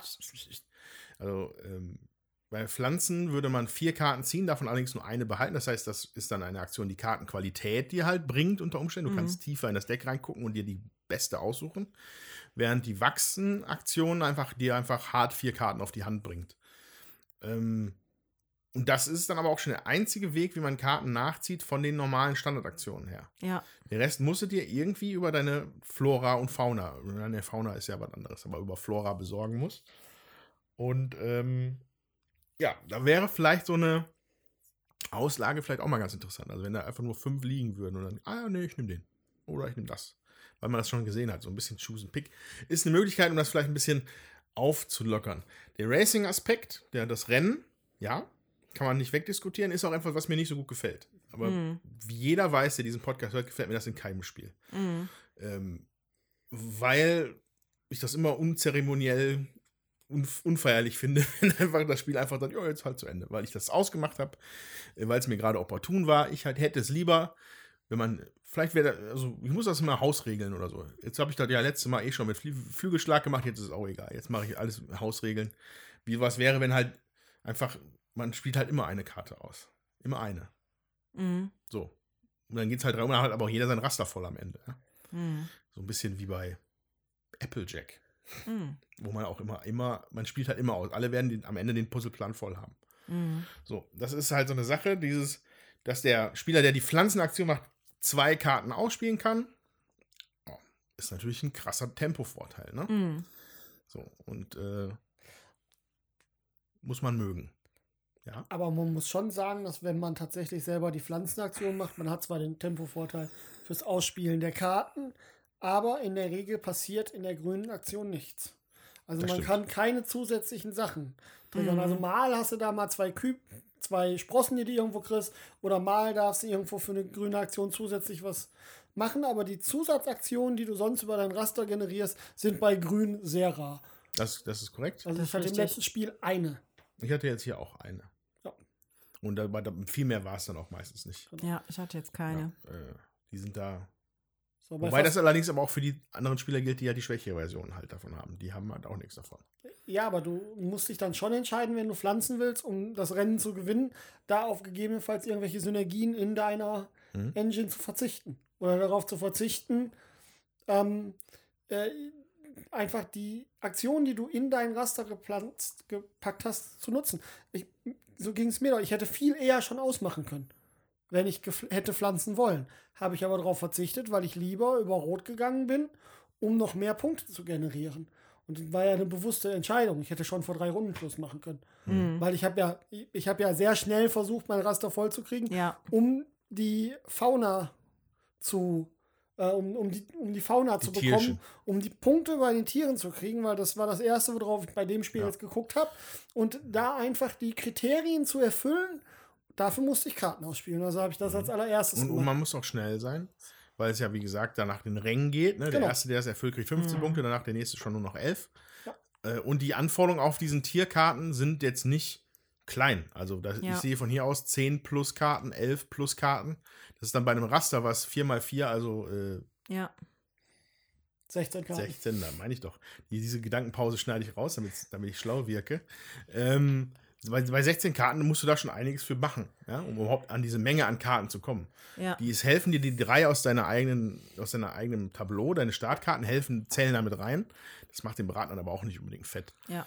Und ähm, ja, das hatte Ben immer bisher mit beiden Partien sehr gut gemacht, da sich da flott, flott auf die oberen Plätze zu schmuggeln. Ja. Äh, habe ich auch mehr drauf geguckt als auf die Mhm. restlichen Sachen, muss Ja. man sagen.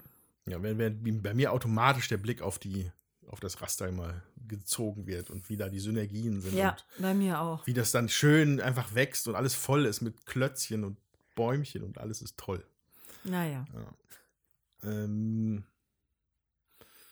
ja, genau, so viel dazu. Ähm, Sollen wir mal noch was zum Material sagen? ja, da würde ich jetzt hingehen, weil also man sollte nicht nur über das Material, sondern auch über die Gestaltung des Materials noch mal ein bisschen was verlieren. Ähm, wir hatten ja gesagt, äh, mechanisch dicht Ja, viel, zu, viel zu gucken, viel zu machen, viel zu tun. Ich finde, rein layout-technisch macht das Spiel einen mega guten Job, was das Ja, angeht. das stimmt. So, jetzt man könnte man, man könnte malen, die Karten sehen halt vielleicht ein bisschen schlicht aus, weil das ist halt einfarbige Sachen, so Farbflächen auf den Karten mit einem Foto. Aber ähm, dadurch hat man, sie haben sich trotzdem Gedanken gemacht. Ein, best, ein sehr, sehr gutes Beispiel dafür ist, finde ich, die Terrains, wo, also Terrainkarten, ne, Sa- Sachen, die du in ein Raster reinpuzzelst und Siegpunkte generieren aufgrund von so puzzelartigen Bedingungen. Und an den Kästen, wo drin steht, welche Bedingung das ist, orthogonal an diese Karte müssen halt Pilze sein oder so. Mhm. Sind auch noch kleine Pfeile angebracht an dieser Mhm. Box, die sind da drauf gezeichnet, damit du auch genau weißt, was derjenige meint mit orthogonal. Mhm. Ähm, das ist so eine kleine Sache, die ich, einer der Beispiele, die, wo ich sage, okay, da haben die Leute wirklich einen guten Job gemacht. Das andere Beispiel ist, ich, es wird irgendwelche Bedingungen geben oder irgendwelche Terrains, die darauf achten, ähnlich wie bei Flügelschlag, ob irgendwas in dem Namen des, der Ja, Karte drin Ja, ist. gibt es eine Menge. Ja. Und diese Karten, diese, diese Teile von den Karten sind auch immer unterstrichen. Zum Ja. Beispiel habe ich hier die echte Walnuss als Karte liegen. Und hier ist der Wal unterstrichen, weil wahrscheinlich irgendeine Karte nach Tiernamen guckt. Tiere sind unterstrichen, Gebiete sind fett gedruckt und Farben sind kursiv. Ach, guck mal, so Genau. noch besser. Weiß Genau. ich, weil ich hatte nämlich diese Siegpunktbedingungskarten vorhin auf der Hand. Mhm. Da steht das dann auch extra nochmal drauf. Ja. Finde ich ein mega Job. Also vom, vom Layout ist das super. Ja, das ist übersichtlich, man findet das alles. Und ähm, ich sag mal, man hätte sich das Bild in der Mitte auch sparen können. Das ist also für, für mich Find's auch. persönlich völlig uninteressant gewesen. Ich habe da mir die nicht wirklich angeguckt. Also ich finde die äh, ganz oft einfach nicht schön, diese Bilder. Ja. Ah, ja, erzähl mal weiter. Ähm, und ja, also okay, ich, ich gucke mir die an, aber es ist nichts, wirklich nichts zum Hingucken. Es ist auch zum Teil gar nicht schön fotografiert. Also wenn diese Blume dann mal richtig in Szene gesetzt werden würde oder so. Ja, das ist tatsächlich, wir gehen mal an so einem äh, bewölkten Tag raus, machen ein Foto, gut ist. Ne? Bei den Da- Pilzen geht's ich jetzt besser. Aber, da würde ich jetzt tatsächlich aber mal widersprechen. Ja, also bei den, äh, bei den ähm, Siegpunkte, also bei den Terrainkarten ist besser, die sehen schöner aus, die Inseln sehen auch schöner aus, die Tiere sehen schöner aus. Bei den Pflanzen ist es zum Teil so, dass ich denke, so, ach nee. Ähm, ist aber vielleicht auch Geschmackssache. Könnte auch aus einem Botanikbuch stammen, um zu definieren, wie so eine Pflanze aussieht. Ja, genau so. Also ist aber, glaube ich, auch wirklich Hm. Geschmackssache. Also ich finde jetzt hier als Beispiel der Mais. Äh, ja, das Foto, man hätte auch so eine Mais, man hätte einen richtigen Kolben nehmen können für Ja. Mais. So ist es geschlossener Kolben, wo oben so ja, aber, aber das Gedöns. Ja, das ist Geschmackssache, ne? Ja, also ich würde jetzt auch mal sagen- immer die ideale Also, wenn man aber, wenn man, aber ich finde, wenn ich mir jetzt unsere Terrains angucke, würde ich immer bei allen mal mindestens mal sagen, dass 85% der Karten einfach mein, für meinen Geschmack mega gut aussehen. Ich finde, das sind alles hoch, hoch aufgelöste Bilder, die aber auch vom Stil her irgendwie kohärent sind. Das habe ich schon in anderen Spielen anders gesehen. Also die passen schon zusammen, so ist es nicht. Ja. Also ja, die passen schon zusammen, da würde ich dir auch nicht Ich widersprechen. mein Kautschukbaum hat so einen schönen Sonnenuntergang. Das ist aber nicht Und oft so. Der Also, Dschungel sieht so schön dschungelig aus. ich sage ja, die Terrainkarten sind gut, aber die, äh, die Pflanzenkarten sind nicht alle gut. Die Pilze sind in der Regel gut. Ja, da gibt es auch wahrscheinlich schon genug Stockfotos, weil es x äh, äh, Pilzbücher, sag ich jetzt mal, gibt, die ähm, die Pilze auch wirklich super abbilden immer, damit man sie auch richtig gut erkennt und nicht verwechselt beim Sammeln. Aber andere Fotos, da habe ich gedacht, so, oh je. Ne? Also so, das dazu. Kurios. Aber da, das gehen, da gehen die Meinungen tatsächlich einfach schlicht auseinander. ja. Ich finde ich, ich find gerade die, Art- das, die Tischpräsenz hat mich abgeholt bei dem Spiel. Das war der Grund, warum ich mir das überhaupt erst angeguckt habe. Also, ich bin auf der Spieldoch, bin ich da rumgewatschelt, habe dann zum einen die Box geguckt, gesehen, worüber gleich auch gesprochen wird. Jutta hat da schon ihre dedizierte Meinung zu. ähm, aber dann habe ich es auch auf dem Tisch liegen sehen und es hat mich direkt so, oh, oh, das ist aber hübsch. Was ist das denn? Was ist das? Und kann natürlich sein, dass ich damit in der Minderheit bin. Ich habe aber das Gefühl, das bin ich nicht. Aber das widerspricht sich ja nicht. Nur die, weil die einzelnen Fotos zum Teil nicht so toll sind, heißt es ja nicht, dass das Gesamtbild Ja, nicht stimmt. das Das, stimmt. Gesamtbild stimmt. Es ist aufgeräumt. Man kann die Ikonografie hervorragend erkennen. Man Ja. weiß immer, was welche Karte macht. Man sieht ähm, immer, also es sieht ja auch schön aus von Weitem. Nur manche Fotos sollte man sich nicht zwingend unbedingt von nahen ansehen. Die, es ist Ja. kein, nicht immer ein Augenschmaus. Jedes Ja. einzelne Foto. Zeig mir gleich mal ein Beispiel. Ne? Also die, äh, Die Tierkarten, die sind wirklich super und auch die Inselkarten sind sehr schön. Ja, äh, ja wie der Andreas lachte jetzt gerade, weil das Foto ist wirklich drei Grashalme irgendwie nicht besonders hübsch. Ähm, so, äh, aber wie gesagt, die, Insel, die Tierkarten, die Inselkarten sind wirklich richtig schön.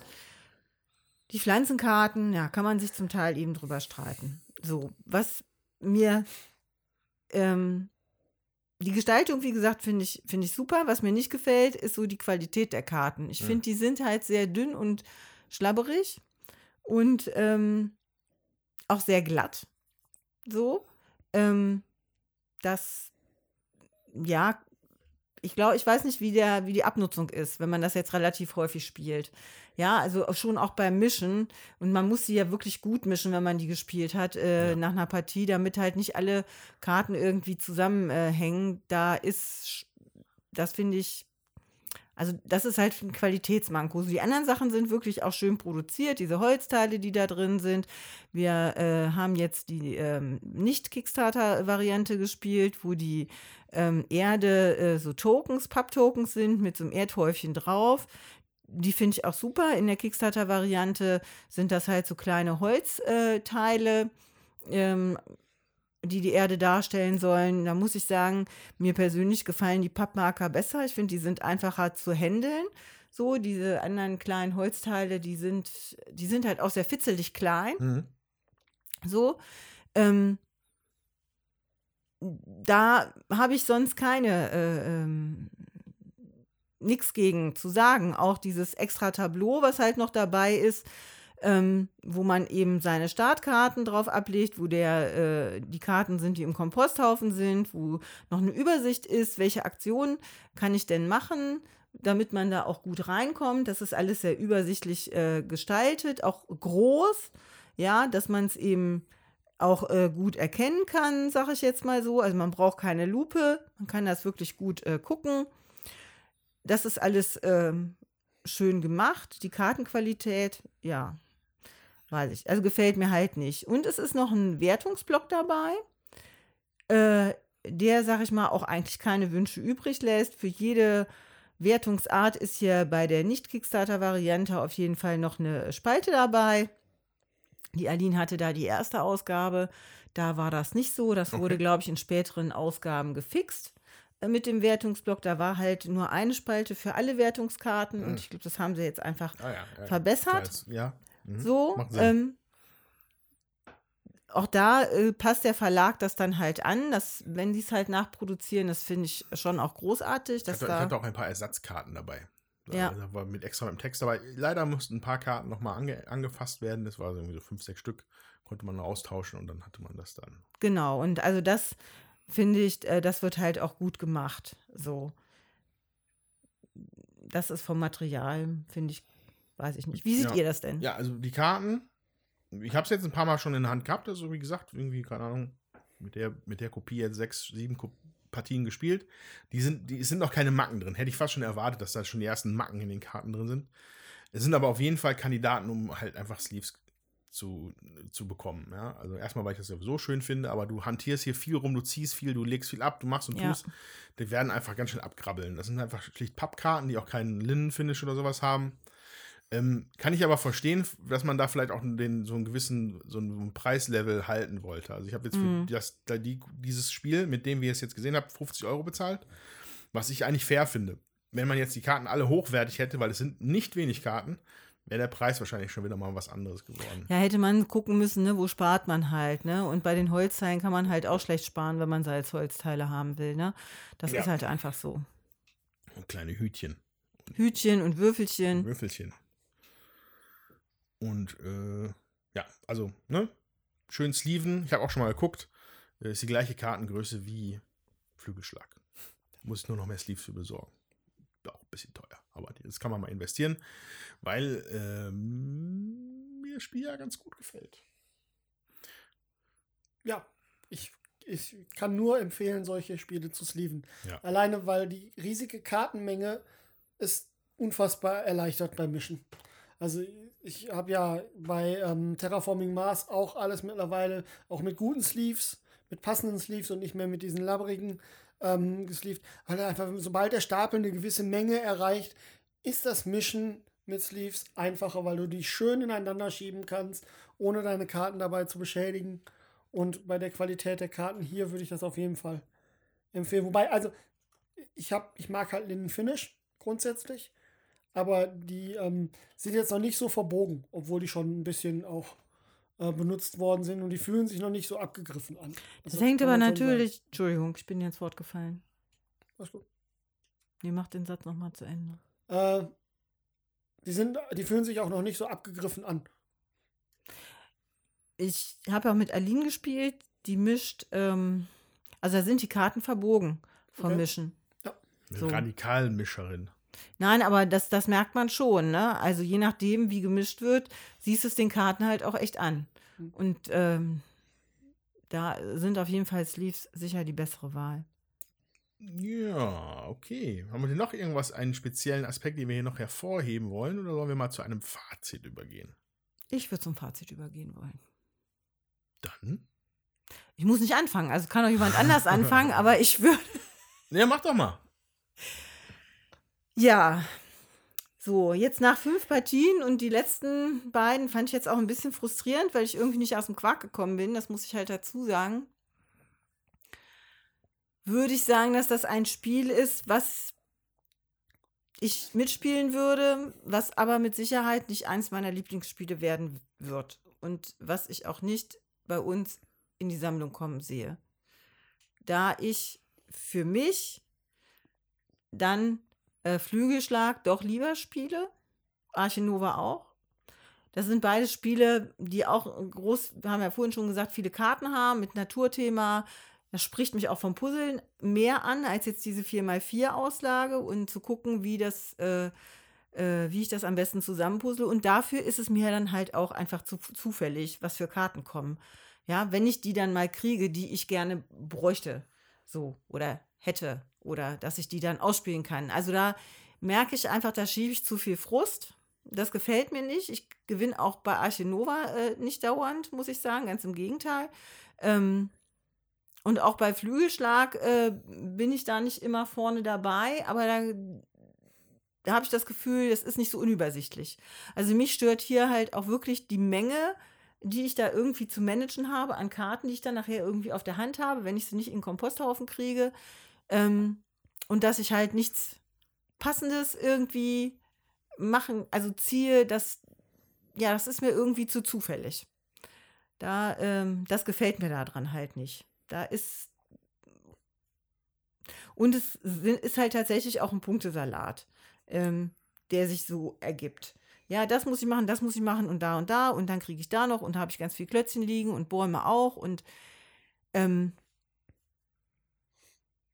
ja, es ist, also da ergibt sich für mich nicht so eine richtige Strategie äh, oder auch ein Lerneffekt aus der Partie. Ja, ich bin wirklich jedes Mal wieder damit konfrontiert, welche Karten kriege ich denn auf die Hand und die irgendwie umzusetzen, dass es für mich in dem Moment passt.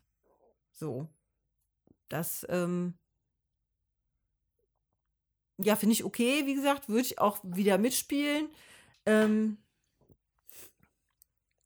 aber ich würde es für mich nicht, äh, also ich brauche jetzt erstmal wieder zwei Wochen, bis ich sagen würde, ich würde erstmal wieder Erde spielen wollen. Also da würde ich mir jetzt was anderes ähm, aussuchen. Dazu muss ich sagen, ich habe es halt jetzt äh, viermal hintereinander in den letzten äh, vier, also zwei Tagen gespielt oder drei Tagen gespielt. Ähm, und da kommt dann natürlich auch so ein, so ein äh, gewisser Eff Effekt auf, wenn es dann halt nicht läuft, dass man das Gefühl hat, ach ja, nervig. So, das muss ich halt dazu sagen. Mhm. Ja, das ähm, trotzdem funktioniert es. Ja, mal besser, mal schlechter. Äh, wenn man Spaß dran hat, sich da was zurecht zu puzzeln, ist es auch, äh, kann man das halt machen. So, mir persönlich ist es halt zu unrund. Also zu, ach, es, es kommt nicht das, was ich will und was ich brauche und dann stört mich das halt. ja, so ist es. Ne, was, was soll ich sagen? Ne, das kann man dem Spiel halt nicht zum Vorwurf machen, sondern äh, das ist ja auch immer noch ein persönlicher Geschmack. So.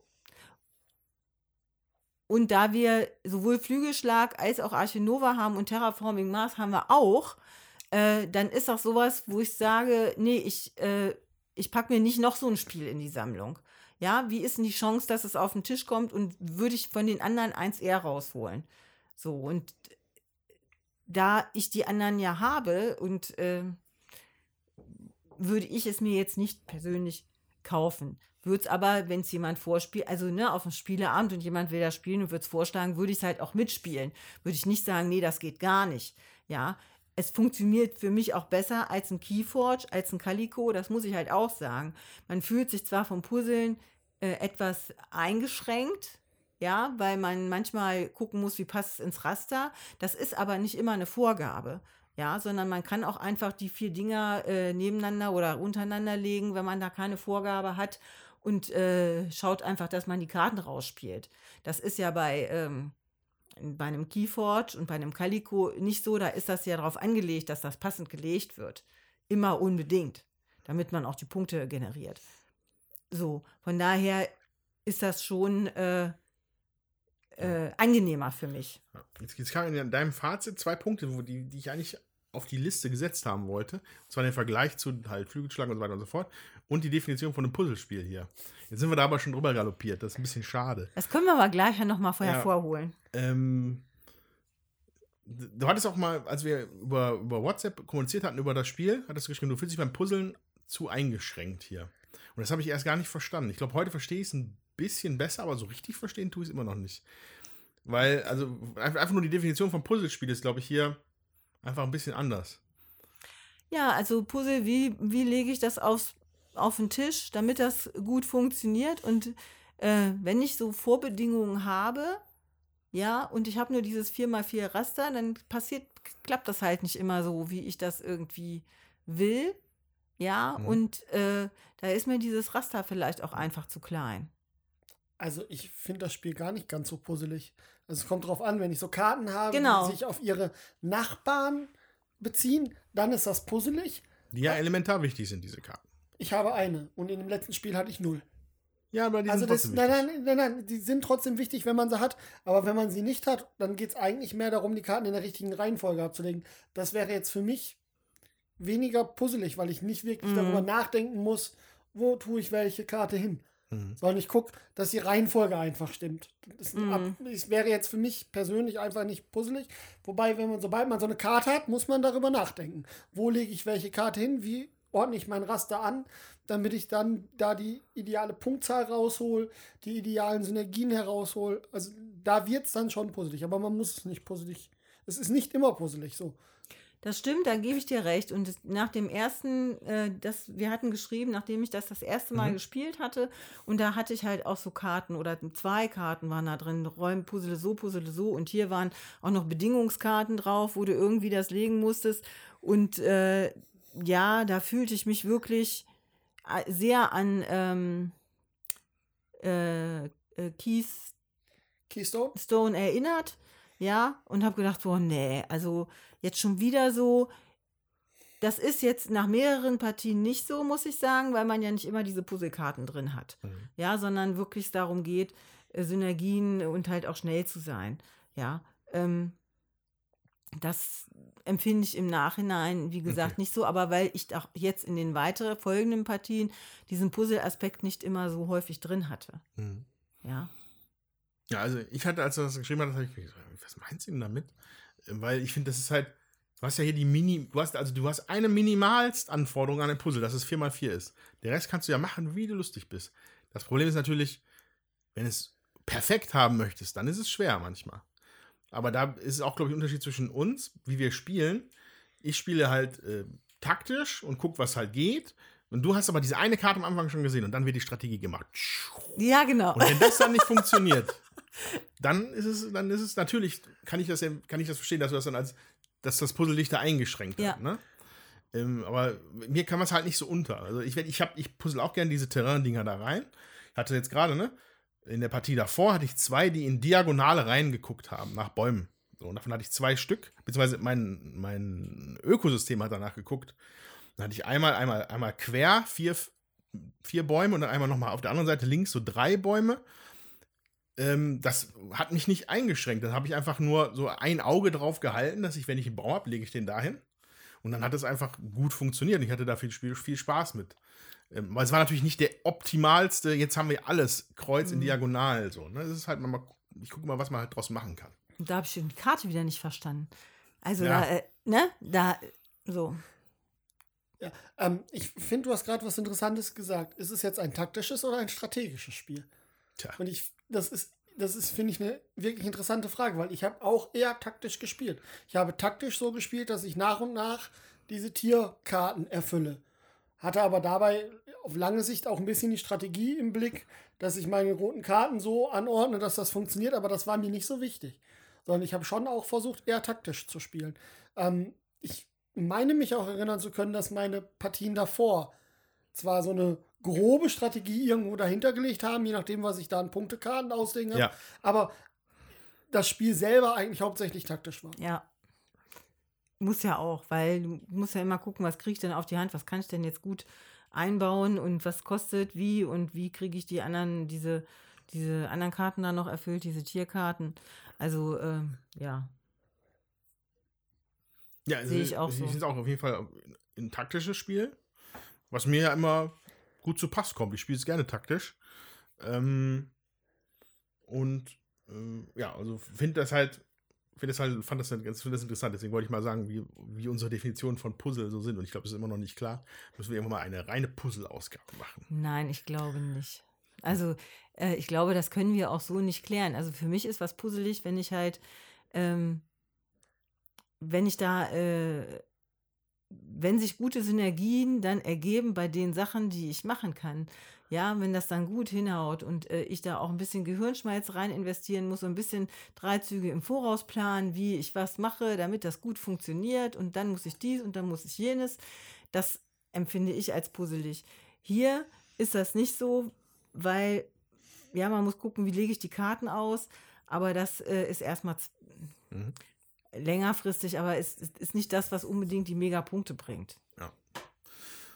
Okay. Und dann einmal den Blick vielleicht auch nochmal ge ge gewendet auf das, was hier so referenziert wird in dem Spiel. Also das halt diese Anleihen von Flügelschlag, die man da vielleicht sehen kann. Da hattest du vorhin auch noch mal mit der Stirn gerunzelt. Aber vielleicht finden wir die gleich zusammen. Aber auch Terraforming Mars ähm, und allgemein, so wie, wie, das, wie wir das halt finden, ja, dass so ein Spiel aus Elementen besteht, die ja eigentlich schon bekannt sind. Ja. Ähm, also ich finde, hier findet man ziemlich viele Anleihen von Flügelschlag drin. Also der Komposthaufen ist meiner Erachtens einfach nur eine andere mechanische Umsetzung von den Schwarmvögeln. Also du packst die Karten Mhm. runter. Ja. Äh, die, die Sprossen sind die Eier.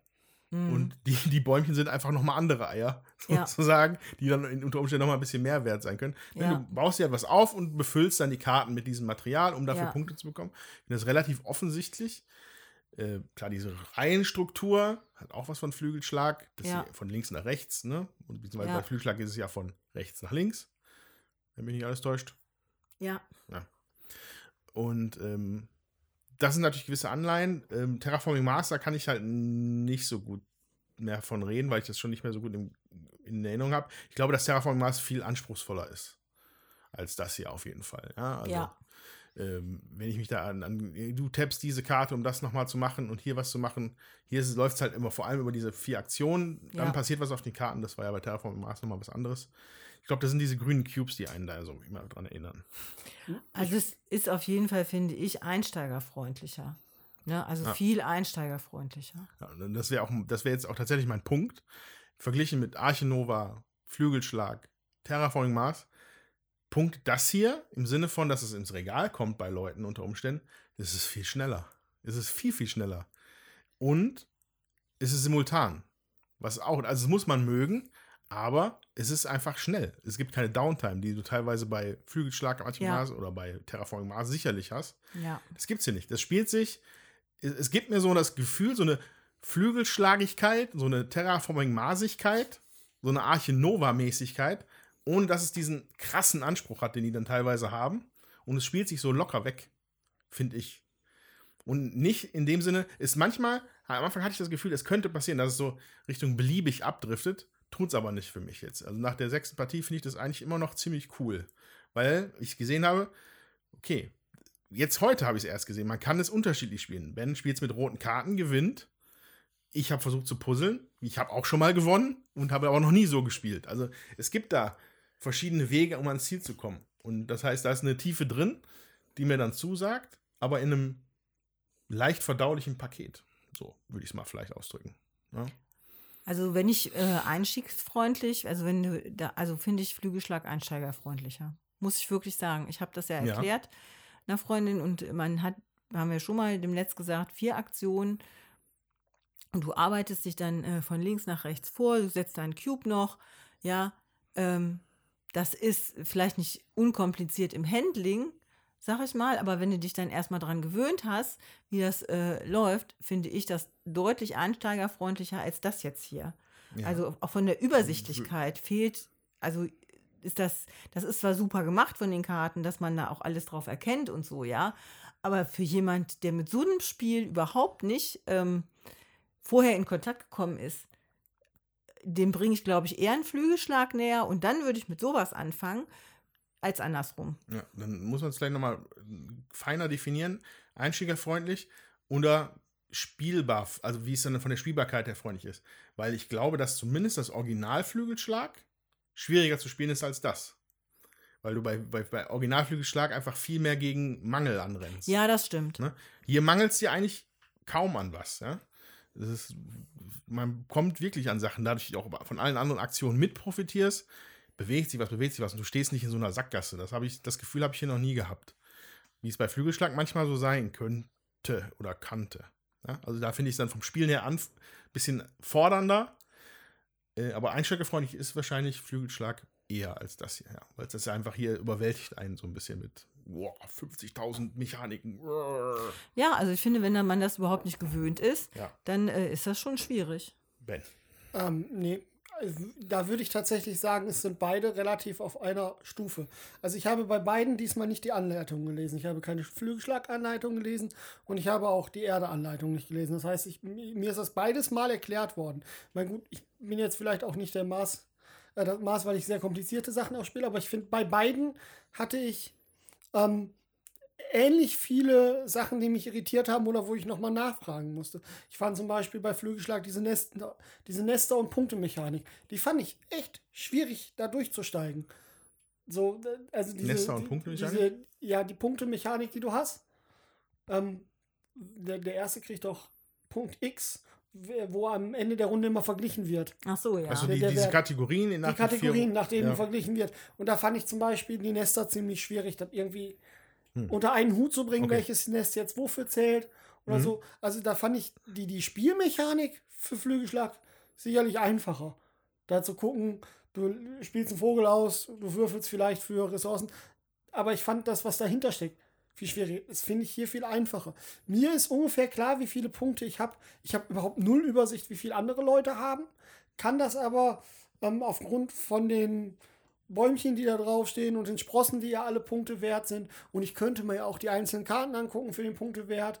Und ich sehe, wie viele Punkte bei den Tieren sind. Ich kann es irgendwie abschätzen, wenn ich wollen würde. Also da habe ich keine Lust, so das durchzurechnen.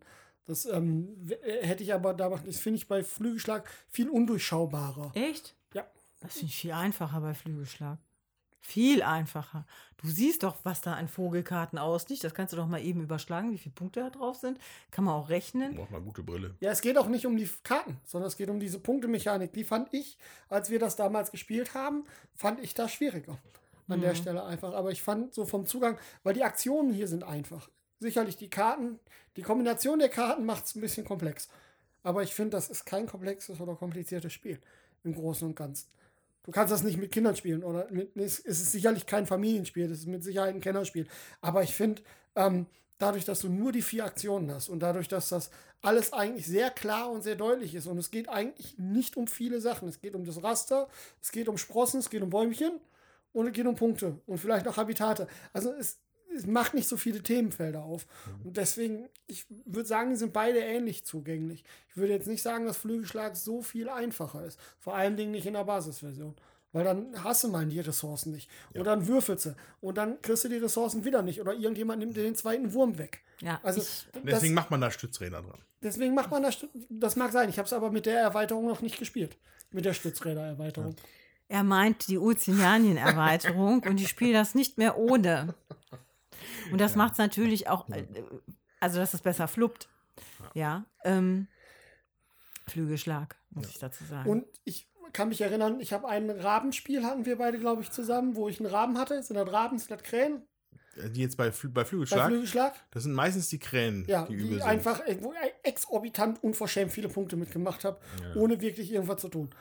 Also Krähen sind ein bisschen bastet. das habe ich hier jetzt noch nicht erlebt, dass das, ja, also dass das an einer einzelnen Karte hängt. Gut, ne, auch hier ist mit Glück, klar, ist aber beim Flügelschlag, bei anderen Partien auch. Dann hast du mal Glück, mal weniger, aber wenn so eine Krähe, ich glaube, die lag, in der zweiten Runde hatte ich diese Kombination von Krähe plus noch ein Vogel, die ich brauchte. Und ich habe einfach exorbitant unverschämt viele Punkte gemacht. ja, Ja, gut, das ist einfach, dann, Weil du einfach Futter generieren kannst. Ja. Und das ist, Das ist halt- gut bei Flügelschlag. Das gewesen. ist halt hier auch, ne, zum Teil, je nachdem, wenn du, du hast 50 Karten auf, also ich hatte in der Partie mit Aline, ich hatte irgendwie äh, 50 Karten auf dem Komposthaufen und davon konnte ich 30 nochmal werten. Das war, äh, weil ich da so eine besondere Karte hatte, die 30 Punkte danach nochmal gegeben hat. Das ist natürlich auch unschlagbar. So, und das, da ist natürlich auch Glück. Hast du die Karte, dann funktioniert das, hast du die Karte halt nicht, geht's halt nicht. Ne? Und Wo, wobei ich hatte die Karte vorhin auch, aber ich hatte gar nicht die Möglichkeit, so viele Karten in meinen Kompost zu packen. Ja. Also ne, da, da fehlte, da fehlt es dann, an der Stelle fehlte es mir dann an der Möglichkeit, so viele Punkte, wobei ich habe echt 18 Punkte extra damit gemacht in der ersten Partie. Also das ist jetzt auch nicht zu verachten. Ja. Ja, also ne, sind wir uns einig, die Zufälligkeit ist bei beiden, also bei allen Spielen, wo viele Karten drin sind, äh, doch gegeben und es, äh, der Fokus liegt halt da drin, versuche ich mir halt raus, dass das gut zusammenpasst und dann, dass ich da am besten äh, Punkte generiere. Das ist halt einfach so. Mhm. Ja. Ja, aber weil wir ja gerade auch immer Terraforming Mars und Arche Nova genannt haben, Mhm. die beiden würde ich auf eine andere Stufe stellen. Ja. Also jetzt, Ja. jetzt wenn ich würde sagen, ähm, die Entscheidung wäre Erde oder Flügelschlag und Terra äh, Arche Nova, nicht Terra Mystica, und Arche Nova oder Terraforming Mars. Also das sind schon für mich unterschiedliche Ebenen an Spielen Ja, und deswegen finde ich auch, dass die ähm, Terraforming Mars, das sind wirklich Kennerspiele.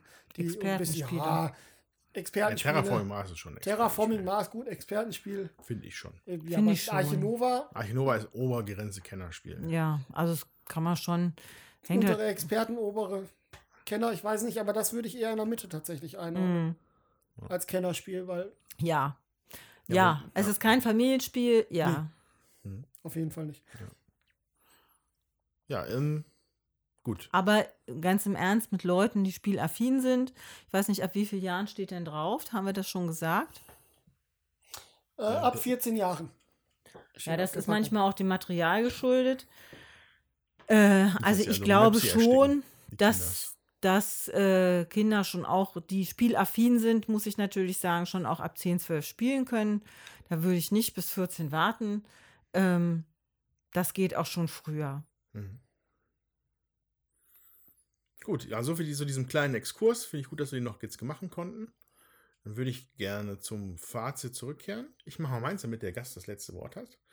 Ähm, ja, Erde ist ein Spiel, was mir eigentlich ausgesprochen gut gefällt. Ähm, ich hatte, war erst so ein bisschen eingeschüchtert, weil man hat dann noch verschiedene Sachen gehört. Ja, blö, beliebig, blö, bla, blö. Finde ich nicht. Ähm, es nicht, ist kein beliebiges Spiel. Ähm, ich kann aber verstehen, wo der Eindruck herkommt, weil einfach, die, die, weil einfach so viele Sachen einfach so Ja. sprudeln, so aus dem Nichts. Trotzdem muss man das halt irgendwie in den Griff kriegen, oder? Man muss halt das möglichst gut machen. Ja? Ähm, was mir hier mir gefällt, was mir hier wirklich gut gefällt, ist die Bilder. ich mag sie einfach. Ich finde die Gestaltung, die, technische Aufbereitung finde ich mega gut. Ähm, und, aber ich glaube, der wichtigste Kern, warum mir das Spiel gut gefällt, ist das, was ich vorhin schon meinte. Also, es gibt mir diesen, diesen Flügelschlag-Geschmack, so, so eine Terraforming-Masigkeit, obwohl man das nicht von der Komplexität her nicht mal im Ansatz vergleichen kann. Aber es gibt mir so dieses Feeling von diesen Spielen, auch von Arche Nova, aber in einer ganz Geschmack, also in einer, für mich ist das Spiel sehr rund.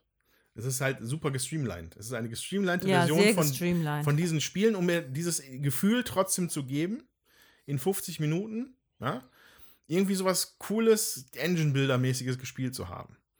So, und da bin ich ja erstmal zufrieden mit, weil ähm, ich das Gefühl habe, dass hier immer wieder was Neues passiert. Mm, Dadurch, dass die Terrainkarten halt immer mal wieder verschiedene kommen, musst du dich da immer anpassen. Ich weiß nicht, ob ich schon alle Karten gesehen habe. Ich habe jetzt schon viele gesehen, aber sicherlich noch nicht alle. Dass diese vier Tiere da liegen, die Ökosysteme mitgewertet werden, gibt viele Anhaltspunkte, an denen du dich so orientieren kannst und Wiederspielwert hat. Und was ich auch sehr, sehr gut finde, ist, es skaliert wunderbar zwischen den Spieleranzahlen. Ich habe ja, wie gesagt, 2, 3, 4 schon gespielt, Solo noch nicht und 5 noch nicht.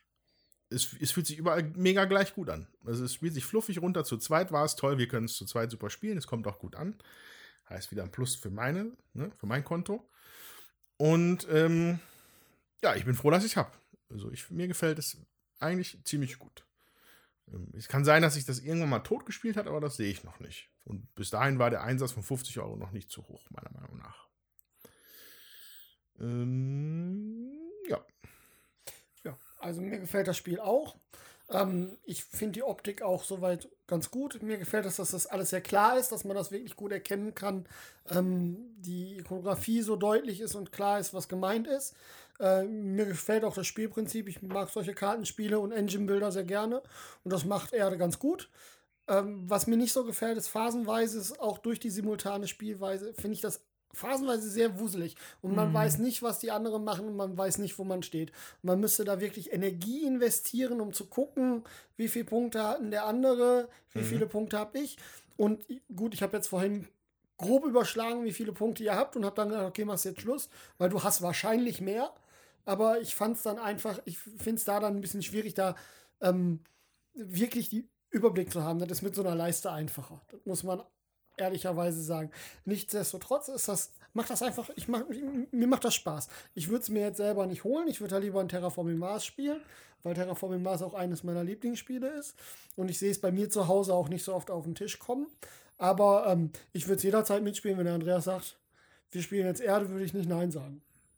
Für die Evi leider zu viele Pilze. Für die Evi zu viele Pilze. Ansonsten wäre es gleich noch ein Kandidat. Ansonsten wäre es sicherlich ein Kandidat für zu Hause, aber nicht mit Pilzen. Nicht mit Pilzen.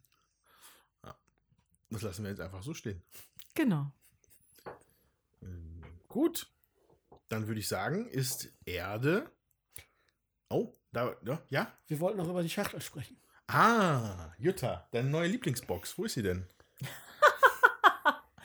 Ja, also diese Schachtel ist eine 4x4 äh, große Schachtel, also 4x4, also viereckig ist sie halt äh, und äh, passt in so ein Standard äh, Kallax-Regal rein. Ähm, ich persönlich finde das Cover nicht so hübsch. Also es ist irgendwie ja ein Foto aufbereitet. Ähm, ja, also äh, gefällt mir persönlich nicht, aber muss mir ja auch nicht unbedingt gefallen. Das muss ich halt dazu sagen, ja. Das äh, passt aber trotzdem, äh, dieses Foto vom, vom Cover passt halt zu den anderen Fotos äh, im Spiel, sag ich jetzt mal, sodass das schon ähm, passend gewählt ist, glaube ich. So von, aber hübsch ist anders. Ja, äh, und dann, wer die Diskussion vorher noch im Gedächtnis hat, weiß dann natürlich, dass ich das, ich finde es nicht so schrecklich. Ich, ich bin, also wie gesagt, das hat mich über 20 Meter halt angepeilt, so das Cover, weil es einfach so mega farbenfroh ist. Ja? Äh, Es ist natürlich ein mega hochaufwendig äh, produziertes Foto mit Filter, Filter, Filter und dann nochmal ein paar Filtern. Aber das hat dann eine gewisse Farbigkeit, ist wie so ein Clown, der in der Ecke steht. Kannst du auch nicht weggucken. Ja? und ähm, bei näherer Betrachtung, was mir da nicht so gut gefällt, ist, dass die Schachtelseiten da nicht so ganz konform mit sind teilweise. Oder äh, und unten und oben war es, da sieht es ein bisschen komisch aus. Aber ähm, es hat mich auf jeden Fall eingefangen mit dem Cover, weil ich es auch gar, gerne mag, wenn es so ein bisschen nichtssagend ist. Ich finde das immer, das zieht mich einfach an. Ich bin ja immer noch ein großer Fan vom Time Stories Cover. Ja, das ist auch cool Ja, das ist auf jeden Fall das Gegenteil davon. Nicht so bunt, aber hat mich trotzdem angezogen. Und äh, ja, das sind halt, es passt aber, es ist tatsächlich in dem Stil der vieler von diesen Fotos gehalten. Das sind halt, gerade diese Landschaftsbilder sind halt äh, entweder so Long Exposure Sachen oder ich glaube sogar HDRI-Fotos oder wie man das nennt. Äh, dadurch sehen die halt so ein bisschen künstlich aus, so ein bisschen, bisschen wie so Zuckerguss, so ein bisschen künstlich. Ja. Aber ich mag's. Mich hat's angesprochen. Gut. Dann ist, würde ich jetzt aber sagen, ist jetzt äh, Erde vollumfänglich und zu unserem Zufriedenheit besprochen. Durch, sozusagen. Und Durch. ihr, ihr äh, schreibt uns mal bitte, wie ihr den Podcast gefunden habt, äh, welche, was ihr von Erde haltet, falls ihr es gespielt haben solltet und falls ihr es noch nicht gespielt haben solltet, ob euch jetzt unser Podcast äh, dabei geholfen hat, ähm, das auszuprobieren oder es auch eben auch vielleicht sein zu lassen. Ähm, das würde mich schon auch interessieren. Genau, und wenn ihr kleinen Sprösslinge da draußen vielleicht fünf kleine Erdhaufen für uns habt, hm, Low-hanging fruit, naja, anyway, ähm, gebt sie uns doch bei einem äh, Podcast-Anbieter eurer Wahl mit einem kleinen Review dabei. Ähm, das wird uns sehr helfen, noch mehr so tolle Zuhörer wie euch zu generieren. Und jetzt haben wir aber ganz Discord vergessen und unsere unsere E-Mail-Adresse, das sagen wir jetzt nämlich immer noch. Besucht uns Genau. gerne auf unserem Discord-Server. Link findet ihr dazu in unseren Shownotes. Da haben wir eine muckelige Commun- Community mittlerweile geschaffen, die ich an dieser Stelle auch gerne grüßen möchte. Ja, Und wenn ihr uns lieber auf, der, auf die altbe altbewährte Art was zukommen lassen wollt, schreibt uns eine E-Mail an würfelwerferpodcast.gmail.com mit UE vorne. Wir freuen uns über alles, was wir dazu lesen bekommen. genau. In diesem Sinne verabschieden wir uns. Wir hören uns dann in einem Monat wieder. Macht's gut. Genießt den Sommer. Tschüss. Tschüss.